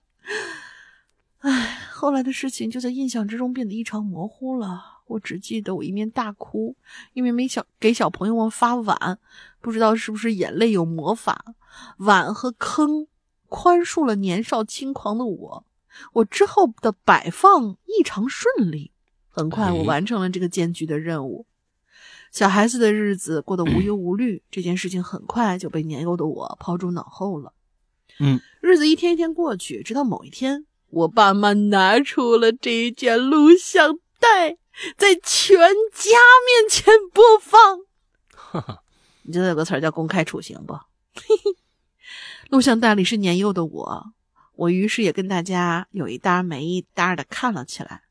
我看到年幼的我参加了绕口令比绕口令比赛，看我和小朋友嬉笑打闹，看见我们在睡午觉，一觉起来穿了别人的毛裤回家。幼年时期的我一幕幕在眼前倒放着，那些记忆虽然大多数已经模糊，但却童真美好的感觉却让人难以忘怀。很快。就到了更小的我，然后我就看见了那一天，录像带里有个小小的人儿，他一把鼻涕一把眼泪的给大家发着碗，长辈们看着我那样子都被逗得哈哈大笑。我妈就说：“你看你，给人发个碗，你哭啥呀？看你那不情不愿的样子。”听到妈妈这么说，我不好意思，我说：“其实我当时是很主动的，嗯，太紧张了。”而且那桌子上有个坑，我要把碗对准那个坑放，我才一直放不进去，然后我就哭了呗。我妈听我这么说，又笑起来，说：“胡说，人家老师叫你的时候，你都已经开始哭了，而且桌子上哪有什么坑啊？” 她接着就说了这么一句。我听到我妈的话，我只觉得她在诋毁我，这明明不是这样的。我说：“不是这样的，我好好的，我我哭什么呀？真的是因为对不准坑的原因。”我一边强烈的要求回放录像带，哼，果然我妈说的没错，我确实是主动举了手，但是老师叫我的时候我已经哭了，然后发碗的时候是不情不愿的，最后哇哇大哭啊，而且录像带里的桌子上赫然也没有什么放碗的坑。哎呀，我一时之间不知道该说什么好。我妈边笑边说：“你看，我说的没错吧？”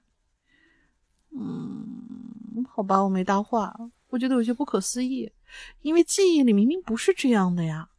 嗯，难道说小时候的我太过争强好胜，然后编出了一个谎言，骗自己接受目标失败的事实吗？不，不至于吧。好了。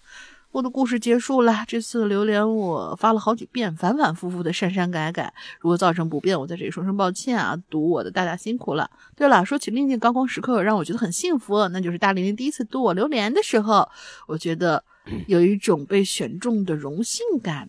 嗯，能能够读到你，这次也是我啊，我也很荣幸，很高兴。我可以以这种方式来参与到节目里来和山哥大林互动，而且大林读的真的好好泪目啊！谢谢谢谢。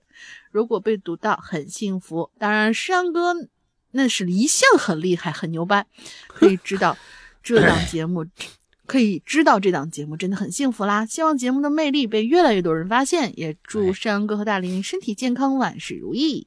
求生意识很强的。啊，对吧？哎，这个求生意识还是可以的。哎，这个扁桃体啊，那不好不好发言的，知道吧？哎，哎，这是很好。哎，我我觉得从头到尾，这个这个这个记忆非常有趣。就是家庭录像这个东西，其实我们在在我小时候，不是我小时候了，我估计有很多的八零后，呃，这个那个时候都能看到或多或少的一些电电视台的节目。呃，当时还没有网络，就是经常有一些娱乐节目，就有一些国外的家庭录像、搞笑家庭录像。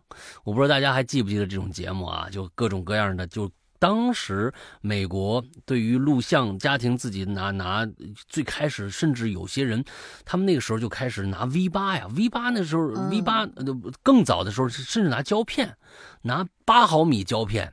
是有些拿八毫米，他现在就很难找到十六毫米，是拿胶片来记录当时的家庭，他们有这种习惯。完到最后有这个八毫 V 八，完了之后在后面这个 Handycam 什么的，哎，这这各各种普及。到我们这个时候呢，差不多应该是到了九十年代末的时候，这个手持录影才有，哎，才有的。我觉得这幼儿园好，真的好，因为其实呢。呃，咱们东方人啊，可能不太愿意用这种录像的方式来记录咱们的生活，哎，不多。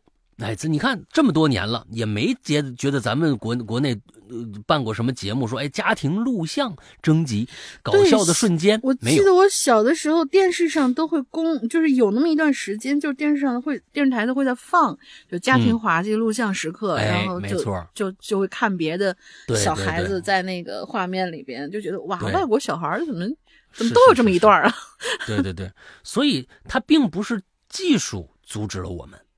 技术，大家到九零年代那时候以后，就就基本上家里都有一个，就是手持那个录像录像机，哎，都可以录什么这个那的，多多少少都会有，哎，都多多少少都会有，只不过咱们没有那个习惯。我觉得这个幼儿园恰恰是，我觉得真的挺好的，他有这个意识，能够现在还能看到自己小时候的录像，能看到小时候自己，那我觉得太珍贵了，那个回忆。那那个就真的是回忆，好幸福的，非常棒啊，非常棒。来下一个，下一个，下一个，堪迪啊，堪迪，哎，汤姆堪迪，哈喽，这个山羊哥大林好，我其实算是潜水多年的老鬼友了，我是从《鬼影人间》老杨那期开始种草的，那也算是中中期的一个节目了。从来没想过有声电台的采访故事能让我产生那么久的心理恐惧。我记得呀，听完老杨那期节目呢，大概一个月的时时间，真的不敢关灯睡觉了。一闭上眼睛就能想到那老爷子突然回头的场景，后劲儿真大。不管怎么说，节目是棒棒哒。这个接下来言归正传啊，来说说我的这个高光时刻。我记得我从小啊，就是一个正义感特别强的孩子。嗯，当时啊，在小学，我和一个高年级的这个姐姐。啊，关系特别好，我记得叫丽丽，因为都住在同一个小区，所以下学经常一起走。那个姐姐有点口吃，可能在同龄里啊，人里边算是哎微胖型的吧。啊，所以他们班里有个男生啊，经常就欺负她，拿板砖扔啊什么之类的，那是这怎么怎么都混在一起了。即便下学有同伴的这个情况之下，也会被那个男生拦路骚扰。有一次和往常一样，我们就在距离小区隔着一个小花园的地方，就被那坏男生给拦下来了。哎，这次那姐姐呢，真是忍无可忍了，说了他几句，结果那坏小子抬起腿啊，就往那个小姐姐的下体下面就踢，一脚下去，我眼看着小姐姐疼的就蹲地上，正准备我就过去安抚一下，结果被那小小坏小子给拦住了，没你事儿啊。最好别多管闲事儿，我就灵机一动啊！当时我是有特长的，哎，体育长跑第一名，我就跑了，你知道吧？哎，这有的时候啊，我跟你们说啊，你刚才说我这正义感很强嘛，对不对？正义感有的时候在对面面对着这个危险啊，比我能量大多的时候，跑也是一种应对的措施。比如说我，我跑得快，啪我就跑了。哎，跑了我干嘛去了？不是跑回家了，我回家告诉他爷爷去了。我和他爷爷一起啊，去了刚才拦的那地儿。他爷爷练散打的，你知道吧？哎，把那把那孩子就来了一顿操练。哎，来了一顿操练。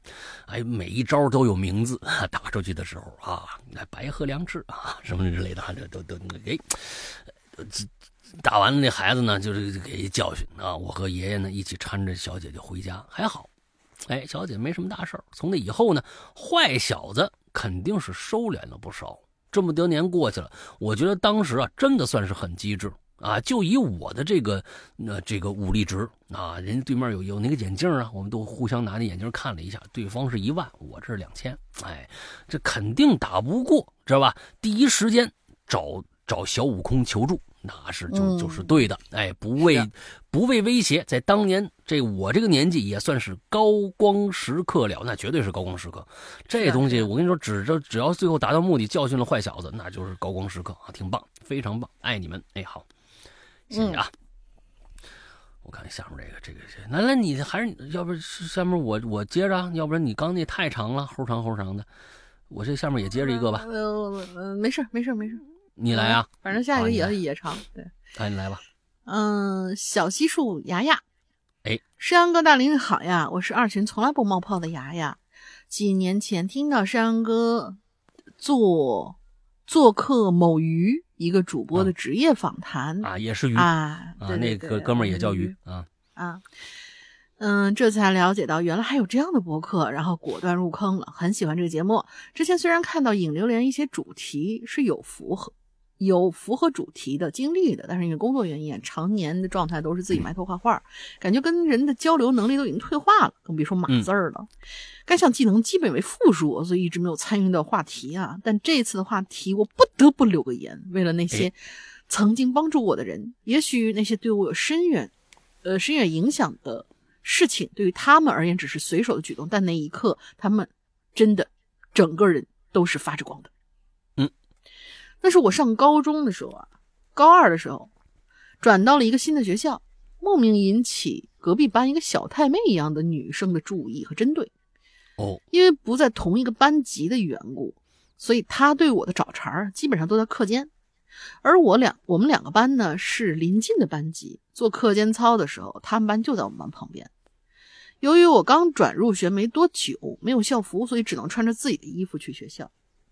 记得有一次穿了一件长款的白色外套和牛仔裤，在做课间操的时候，对方专门换位置换到了我旁边，对于我的穿着开始指桑骂槐的说一些很难听的话，就是那个就是那美国那种 mean girl 嘛。嗯嗯，这次之后，每次 美国的 mean girl，这次之后，您您还真的是哈双压呀，还是怎么怎么着啊？每次做课间操，他都会站在我旁边，阴阳怪气的骂我。哎，我特别不理解，就是你隔壁班的，你都这这什么什什么心态呢？这都是，嗯嗯，他都会阴阳怪气的骂我，或者是下课之后叫一群他们班和他关系不错女生一起来教室门口堵我，叫我出去走啊，姐妹聊聊呀。这一类的事情层出不穷，虽然还没到动手的地步。但对于刚换到一个新环境，从来没有遇到过这种事情的我来说呢，那种心理压力，到现在想起来，依然会让我整个人都会不由自主的内心颤抖，嗯，以至于那段时间下课铃都像是噩梦的开场钟声，甚至连上厕所都不敢去了。嗯，就这样，当这个新环境在我心中逐渐变得灰暗的时候，突然有了一个光点，一下照亮了我的世界，就像是在即将褪色的画布上，啪的一下画上了新的颜色。那天也是一个平常的课间时间，嗯，班里的同学三五成群聊着天后方传来同学们嬉笑打闹的声音，轮轮值生正在擦着黑板。我在座位上整理自己的书本，教室门口突兀的响起了一道熟悉的女声：“某某，呃，雅呃，就就就小西，呃，或者雅雅，你出来。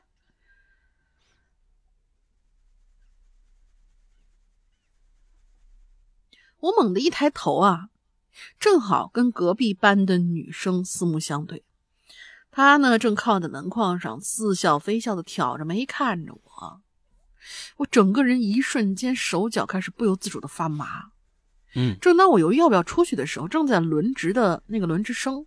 擦黑板的轮值生突然走下讲台，朝外面喊了一句：“牙牙不在。”然后就随手“哐”的一声把班级门给关上了，接着转身继续擦他的黑板。嗯，那一刻，整个班都安静了。嗯，我不记得，因为是巨大，是因为巨大的关门声导致大家突然安静下来，还是仅仅对于我而言那一刻安静了。我现在已经记不起自己后续是什么反应了。我想我当时是呆住了，因为我居然没有跟那位同学说声谢谢。每次回想起来，我都在懊恼自己居然没有跟他说谢谢。我应该跟他说谢谢的，因为他那句话和那个随手关门的动作，成了我心里十几年的光，以至于现在回想起来都忍不住有种想哭的感觉。这天之后，仿佛是个转折点一样。后续虽然是隔壁班那个女生依旧会时不时的找我麻烦，但我对她的恐惧好像已经没有那么强烈了，并且不久之后，我逐渐的融入了这个新的集体，也交到了新的朋友。不管是课间操还是去厕所，都会有人结伴而行，甚至再次碰到隔壁班的女生，会有朋友专门站在我和她中间，将我拉到身后。哦，你的这个朋友也很也很牛掰啊！对，拉到身后的这个，对。因为有他们这些可爱的同学，让我拥有了一个温暖明亮的高中生活。现在事情虽然已经过去十几年了，大家都去了不同城市，但只要回到老家，能聚都还是会聚在一起聊聊天、喝喝酒。在这里啊，我还是想向这些曾经在我彷徨无助时拉我一把同学们说一句谢谢，你们就是我的光。嗯，哎呀，一下没控制住啊，字数好像超了，但我有点舍不得删。辛苦山哥和大玲玲，希望可以被读到。那不用删啊，这都是你的真真实切身感受。是的，在童年的时候能得到这样的帮助，真的，我觉得很多的在遭受校园霸凌的同学的的的孩子们，都希望有这样的一两个别人的高光时刻出现，啊，来保护自己啊，这样的自己其实以后才有可能去发光。真就像最开始那个谁说的一样，说这这是。身边的无数的高光，才成就了自己的那一一两个高光的时刻。嗯，真的是这个样子。我我觉得你非常非常幸运。那这几个这几个朋友真的扛事儿，他们都有共同的名称叫丽丽吧？对，应该是。但是这些丽丽应该是抬着头的丽丽。哎，要是低着头的话，也看不见你遭受那些事儿。哎，就是真的是能够看到他们。你这话说的好，哎，你你很少有这种总结的，非常棒。非常棒，是这是我的高光，哈哈哈哈！我也有高光了，也挺好，挺好，挺好，挺好，挺好，真不错，嗯，真不错。哎呀，咱们今天的这个稿子都挺好的，你别对呀。接下来的就不知道了，接下来不知道，接下来这个最后这一个就不知道了，因为这个东西用它作为结束的话，就是给大家一个轻松的那个什么，对我们很久没见到温森特里。啊，大家都知道他干嘛了是吧？咱们要不知道他要干啥，你说石阳老大大玲玲好，本期榴莲说是高光时刻，哎，我就来说说如何成为影视巨星吧。这个我得 我得加一个特别傻的一个音乐，你别说出来呀！加一个特别傻的一个音乐，哎，这个也不合适。哎，这个吧，他的稿子一般就让我想到刘屌丝道士。嗯，对。话说这小玲玲吧，哎，最近迷上《甄嬛传》了，天天在家对对着那个镜子呀，哎，练练这个惊鸿舞。哎，优美的舞姿呢，它让我想起了贞子。哎，有一天半夜，小玲玲突然坐起来，冲我说：“四郎。”喝药了，要不武松可就回来了啊！可把我吓得够呛啊！现在我呀，我们家呀那书房啊叫做养心殿，卧室呢叫碎玉轩，厨房啊叫御膳房，厕所呢，它还叫厕所啊。后来我就看着小玲玲啊，在这个御花园呢，也就是我们家客厅啊，跟这个刘根红啊练那个惊鸿舞。哎，于是我赶紧呢 拨通了这个陈奶妈啊，陈奶妈这个啊这个心理热线啊，向她求助。于是呢，很快啊，小玲玲就接到了一个神秘电话。你好啊，这里是 C N M 陈奶妈国际影视公司。本公司最近正在翻拍这个《甄嬛传》，邀请您呢前往剧组参加演出。您的这个角色呀，哎，就是嬛嬛。哎呦，当时小玲玲听之后，激动的痛哭流涕呀，抓了好几个面膜就往上脸上敷啊！哎呀，揪着我脖子就直奔这个，哎，剧组去了。等我醒过来的时候啊，你这这一直揪着我脖子，那时候真是喘不上气来呀，我都不知道我能活过来啊。等我醒过来的时候啊，小林玲正正拎着我呢，气喘吁吁站在那个剧组门口。哎，剧组里有人就喊了：“哎，门口敷面膜那小玲玲，这这现在换换衣服了。”我仔细一看呢，这可是。国这是国际大导演啊，国际大导演这刚才我那个可能国际大导演可能也这样啊。哎呀，国际大导演，哎，这这我这我认识，最近天天拿这个，天天都拿奥斯卡奖。我硬盘里啊，好多的那个那小电影都是他拍的。哎呀，可是这个小玲玲紧张的不敢进去啊，她赶紧呢就把这面膜呀就撕下来贴我脸上了，把我推进去了，对吧？他把我推进去，我自己就躲一边去了。嗯，剧组里人呢，赶紧就给我套上那戏服啊，啊，直接就开拍了。我这练面膜，我都没没来及撕呢。第一场戏就是皇上选秀，我一男的啊，我一男的，我跟这几个女生站一起，我脸上贴贴那面膜，远处啊就是那皇上，就问了，嗯，你你你们都会点什么呀？话音刚录，身边小溥仪是吗？我 身边几个姑娘就有的跳这个钢管舞，有的胸口碎大石，有的吞火吞那个喷火的宝剑什么的，还有玩飞刀的。哎呦，一玩飞刀，现场扎死好几个，你知道吧？哎，我抬眼一看，哎，面前这皇上有点面熟啊。虽然这浑身上下呀贴满了这络络腮胡子，嗯，这不陈奶妈吗？啊！那个刚才打电话，那什么，这不是陈奶妈吗？不用说呀，整个剧组都是他请来的呀。陈奶妈就指着我说呀：“那个小小小玲玲，啊，不对，嬛嬛，上前给给朕瞧瞧哟哟，贴着面面膜呢，哪儿买的呀？快给朕跳一个惊惊鸿舞瞅瞅！”我赶紧就说：“皇上。”臣妾不会惊鸿舞，要不臣妾给您跳个这个蹦迪助兴一下可好？要不广场舞也行啊！咔，哎，下一组啊！我回头一看，那这导演气的脸都绿了。这个时候啊，天上飞过一群老过来。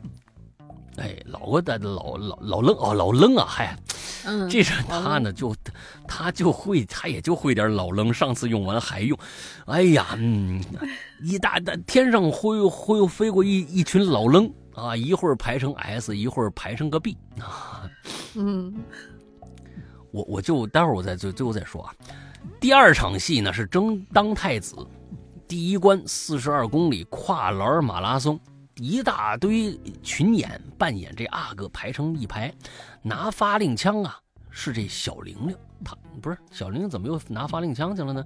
导演喊声预备跑，砰的一声枪响，离小玲玲最近的一个阿哥呀，哎，就倒在血泊当中了。哈哈哈！所有人都傻眼了，导演脸都绿了，大声喊啊，往天上打呀！啊，再拍一条，赶紧把这人埋了。哎，第二 第二枪响了，哎，阿哥们呢，犹如脱缰的野狗一样冲 冲了出去，到半夜都没回来呀！哎呀，这导演这才想起来没画终点线，是不是？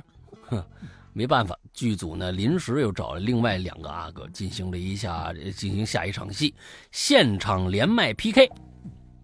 两个阿哥呢带着各自的亲友团，冲着这个镜头是唱歌跳舞打快板翻跟头钻火圈，刷礼物的也不少。哎，俩阿哥就喊呐，感谢家人的粉丝的红的这个灯牌啊，感谢姑娘们送的水晶灵牌啊，感谢父皇送的黄金棺材啊，感谢太后送的钻石花花圈啊，什么什么什么，咔，下一场。导演已经这个口吐白沫，四肢抽搐，眼冒金星了。哎，陈奶妈呢？人家传的本啊。哎，陈奶妈赶紧改剧本，直接排最后一场戏，皇上驾崩。哎，皇上驾崩，只见那个陈奶妈呀，贴着这一身的络腮胡子，那一身的络腮胡子躺在棺材上。小玲玲呢，演这个温太医。哎，温太医当众就宣布了，当众宣布了，皇上驾崩，普天同庆。经过太医院尸检证明，皇上已经死透了。我他妈都快死透了。死因你们确确确实确确定为是这个解剖啊。葬礼于明日中午十一点六十分准时举行，为方便百姓瞻仰仪容，皇上棺材呀加装了 WiFi 和摄像头，请百姓呢登录企鹅会议 APP 参加云葬礼，或者呢登录 ABCD 小破站看回放。御膳房啊，全面啊，向这个百姓提供这个办理会员卡，充一千，哎，赠一万，名额有限，先到先得，走过路过不要错过。哎，咔！面对这么狗血的表演，导演彻底不行了，我已经不行了。待会儿跟大家说为什么。哎呀，导演眼珠子掉一地，啊大伙呢顾不得庆祝杀青，都蹲着呀帮演导演找眼珠子。在陈奶妈的暗中帮助下呢，这个小玲玲呢也算是过足吸引了，再也不刷剧了。不过呢，借此机会，陈奶妈和那位呃国际知名导演建立了陈奶妈国际影视公司。啊，我们的这个《甄嬛传》呢，哎，还上映了。片头 logo 啊是陈奶妈庄严肃穆的左手抱一个。爆爆米花桶，右手呢举着中指，然后啊身后闪着发光的这个字母 S B 邵氏集团，哎 S B。同时呢，导演又收获了一座奥斯卡金像奖，我也荣幸的获得了最佳女主角。可惜啊，是参加马拉松那些演员呢，至今是下落不明啊。不过呢，后来呀，还真有大导演找我了，有一个导演呢刚拍完这个《奥本海默》，嘿。说呀，一定要为我这个夺身良这这个定制一个续集，哎，定制一个续集叫做《阿兹海默》哈，你这个这个梗是整整片里最好玩的一个，没有这个，他说特别适合我是吧？还有个导演呢，要为我拍一个少年癖的奇幻漂流，让我做这个。坐船呐，坐一木筏子呀，从鸭绿江一直飘到海南岛。还有一个导演呢，以前抛拍拍过这个《廊桥遗梦》，准备为我写一个《廊桥梦遗》，就怕呀体力有点不支，是吧？不说了，咱们我得去拍新剧了。哈哈，故事完。嗯，我跟大家说啊，从皇上驾崩开始啊，从皇上驾崩开始，普天同庆那一段录了四遍。我这个我的工作站不停的出问题。不停的出问题，就是录不上。嗯，对。最后，我最后还是重启了一下，最后现在是终于是把这段录上了啊！就这四，就前面那段啊，第一段饱含热情，第二段呢还是跃跃欲试的，第三段呢，我天哪，整个就崩了，你知道吧？到第四段就跟大家听到的这这这一段啊，就已经没有什么情感，心如死灰了都啊！我就恨透了什么？就刚才我跟大家说，我是待会儿跟大家说。就是为什么要放这个《屌丝道士》这个音乐啊？就是，就这种故事啊，就《屌丝道士》这种故事啊，我实在是不愿意再做下去了，你知道吗？不着四六。当然，这个这个呃，咱们这咱们咱们这位温森特里呢，也是专门是往不着四六上写的。但是你说吧，就是如果整个故事都不着四六的话，完了之后你还正襟危坐，还要是真真要说这么一个故事的话，确实很难受，太难受了。所以呢，就是温森特里，你以后啊，哎，我觉得写倒是可以，但是呢，一定啊，把这个里面的梗啊，呃，一定要写的，它是那种尬中。就是反正整通篇尬下来呢，这它是有一定难度的。我也知道，从写作上呢，对自己也是一个挑战。我估计呢，你呢写完了也就吐血身亡了，是吧？但是就是说，他是是难写，是难写，但是还是挺开心的。就他写过好多好多期啊，讲讲一个技巧啊，讲一些技巧，这个东西实在是我很难保持一一定的这种热忱，啊，将这样的一个尬的故事从头到尾把它讲得非常的有趣，别人呢可能听着也很很，挺可能也挺好玩吧，但是呢，哎，在这我觉得你只通篇的就是后面那几个电影那几个梗，我觉得我想 阿兹海默不错啊。阿兹海默不错啊，那那那可以，因为我曾经也想到过，嗯，呃，这个这个这个可以啊，呃，好吧，那今天就结束了，咱的进群密码呢也是有的啊，就是丽丽。啊，丽丽在今天是高光时刻，咱们整通篇的高光，哎，丽丽，下一期呢咱们就改话题了，咱们就改其他的话题了。不过呢，今天刚刚大玲说了，呃，整个的留言呢还有几篇没有被读到，呃，大家不用着急，我们下一期啊，看看有没有时间在最后。我给大家给补上，争取不让大家浪费，就是别写了啊还读不到，争取能让大家读到啊，都都都都读到了。所以呢，看下一期新话题，我们在后面留一点时间，把这些啊呃遗算是遗珠吧，哎，给它补上，好吧？嗯。那么最后呢，呃，我们的这个呃也十一月份是我们的打折季。啊，请大家一定注意，这是我们的打折季，整个月份我们的会员都在打这个八折。哎，反正就是最后就是二三八，现在打幺九八，那幺九八就可以购入了。所以，请大家以前对我们会员感兴趣的和需要续费的同学，在这一个月里赶紧去，因为确实便宜啊，确实便宜。前几天我就说还有呃，就是压线购买的。就压线购买，就就真是斗气儿，你知道吗？太斗气儿了，有几个有几个孩子，真的，我就觉得，哎呦，这倔脾气怎么办？以后到到这个社会上，是不是就必须在就是呃十一月，就是十月三十一号，马上就要跨十一月的时候买会员？哎，给打折还不干，必须全家买呀！我就压线买。这些人，我跟你们说，以后是有大作为的啊！我跟你们说啊，嗯，哎，以后真的是有大作为的啊！我跟你说，真的是，就真的有有，好像有两个还是三个，比如说不行，我就我就就就现在就要听啊！我这那主任那边说，再过两两三个小时就就就十一月就打折了，就幺九八了，不行。现在我就不行，这现新出一一集，我听不着，我就我我我我我我我着急，赶紧的，赶紧的，不行了，你这这出人命了，快点哎，就就都都这样，你知道吧？这以后这这气性，这以后有大作为的，你知道吧？哎，不过呢，剩下的同学呢，哎，整个十一月份，现在啊，你就算想全价买都不行。我们是很严肃的对待这个，就算想全价买都不行，都是打折后的价格啊！整个十一月都是我们全年只有十一月和三月两个月份是一个呃打折打折季，剩下的就不打折了。大家赶紧这个哎，趁着这会儿去购入一下会员，好吧？哎，嗯。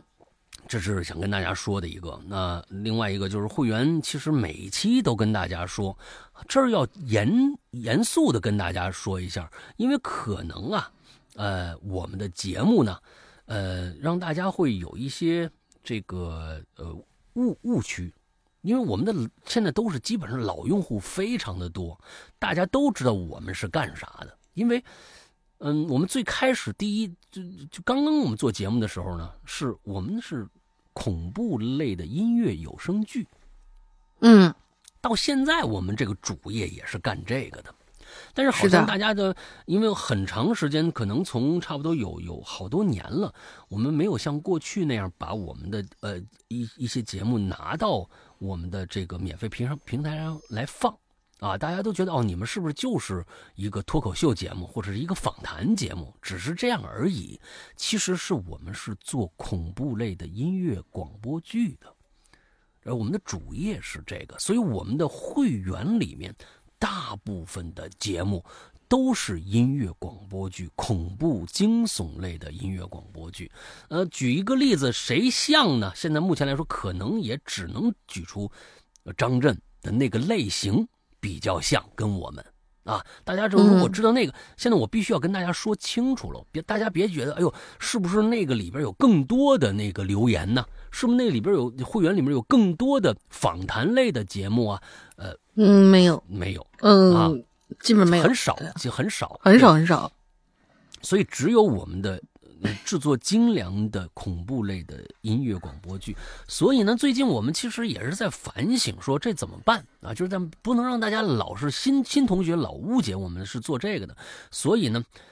我们准备再开辟一个，就是跟过去我们的节目政党节目一样的。我们其实过去的政党节目还有个时间段是在周五晚上的二十三点五十九分，老听众一定特别怀念这个日期，特特别怀念。因为我们那个时候的更新时间，那时候一个星期只有一期节目，就是我们的音乐广播剧，在最开始的寻人启事，嗯，开开篇一直过去更新了很多。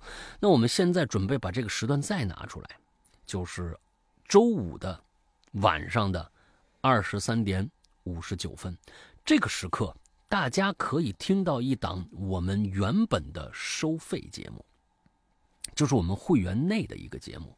这个节目呢，名字叫做《怪藏》。《怪藏》这个节目呢，已经现在到现在是四百有了吧？四百期，三百多期还是还是多少期？我我三百多，三百多，三百多期，有三百多期节目，三百多期节目呢。呃，有很多是我们的鬼友的投稿，还有我写的故事，还有大玲玲写的故事。每星期都有一个短篇的恐怖故事等着大家，这是在我们会员专区里面每个星期天晚上必更的一个节目啊！这么多年会员呢必更的一个节目，所以呢，我们准备拿过去的一些更新过很久以前的一些怪藏的一些收费的节目，拿到。我们的免费平台作为周五晚上二十三点五十九分更新的一档节目，让大家知道一下，其实我们是干这个的。嗯，啊，我们是，其实是我们是做。呃，惊悚类、恐怖类的有声音乐剧的，所以要因为没有节目露出的话，大家肯定会产生误解。那么你的会员内容是什么呢？我们的会员内容基本都是跟这个差不多的。当然，这只是短篇故事，大家注意，其实我们里面有很多的长篇的恐怖类的，比如说《咒怨》，比如说呃这个《午夜凶铃》之类，大家这这耳熟能详知道的恐怖类的。当然，呃，不是把这个这个。电影里边的这这这录音直接拿下来，完全不是，甚至故事都跟你们看过的这两个有很大的区别。是的，这的一个这样的一个呃一个长篇类的一个故事，还有一些本格推理的呀、惊悚类的呀，各种各样。只要你喜欢呃呃恐怖、惊悚、悬疑、推理类的节目，在我们的会员专辑里边，这些故事。都会能找到你喜欢的那个、那个、那个、那个位置吧？大家是是这个样子的，所以我这必须跟大家说明白，别让大家产生误会。那呃呃，如何现在就是如何加这个会员呢？反正现在在打折季，大家如果有各种各样的问题或者是什么的，或者想买会员或者有问题的话，都可以去加下面我要说的这个呃绿色图标可聊天。可这个付款的这样的一个社交软件的号，大家可以加这个号就行了。呃，完了之后去询问，或者呢就直接就加了。尤其是安卓的朋友，安卓现在我们近期可能会把我们的最新的版本，呃，放到网上去更新，嗯。但是呢，现在大家能够下到的版本可能会存在各种各样的问题，甚至不能收听的问题。那个老版本已经我们废弃掉了，请大家一定注意，老版本的安卓已经被废弃掉了。所以，想现在我们的安卓版本是在会员的群里面做内测。如果你正好想安卓不行，你正好也想购入会员，甚至你已经是会员但是没进群的话，那你一定去加这个号。我们呢就可以给你我们的内测版本，那个内内测版本是好的，你就可以正常收听了。大概是对于安卓朋友是这样的，苹果朋友还是一一样，去搜索我们过去的，呃节目的名称，呃鬼影人间就能搜到我们了，好吧？大概就是这样。有什么问题就加我现在要说的这个号，这个号的名字叫做鬼影会员的全拼，鬼影会员全拼，这样的一个号。完了，在那个刚才我说的绿色图标可付费可聊天那样工具社交软件里面，哎，加这个号，我们的这个服务人员英子会为大家热情的服务，大概就是这个样子吧？好吧，每次都说，这次要跟大家说的清稍微清楚一些啊啊呃，那么就这样吧。那大林还有什么想说的？没了。那么今天的节目到这结束，祝大家周快乐开心，拜拜，拜拜。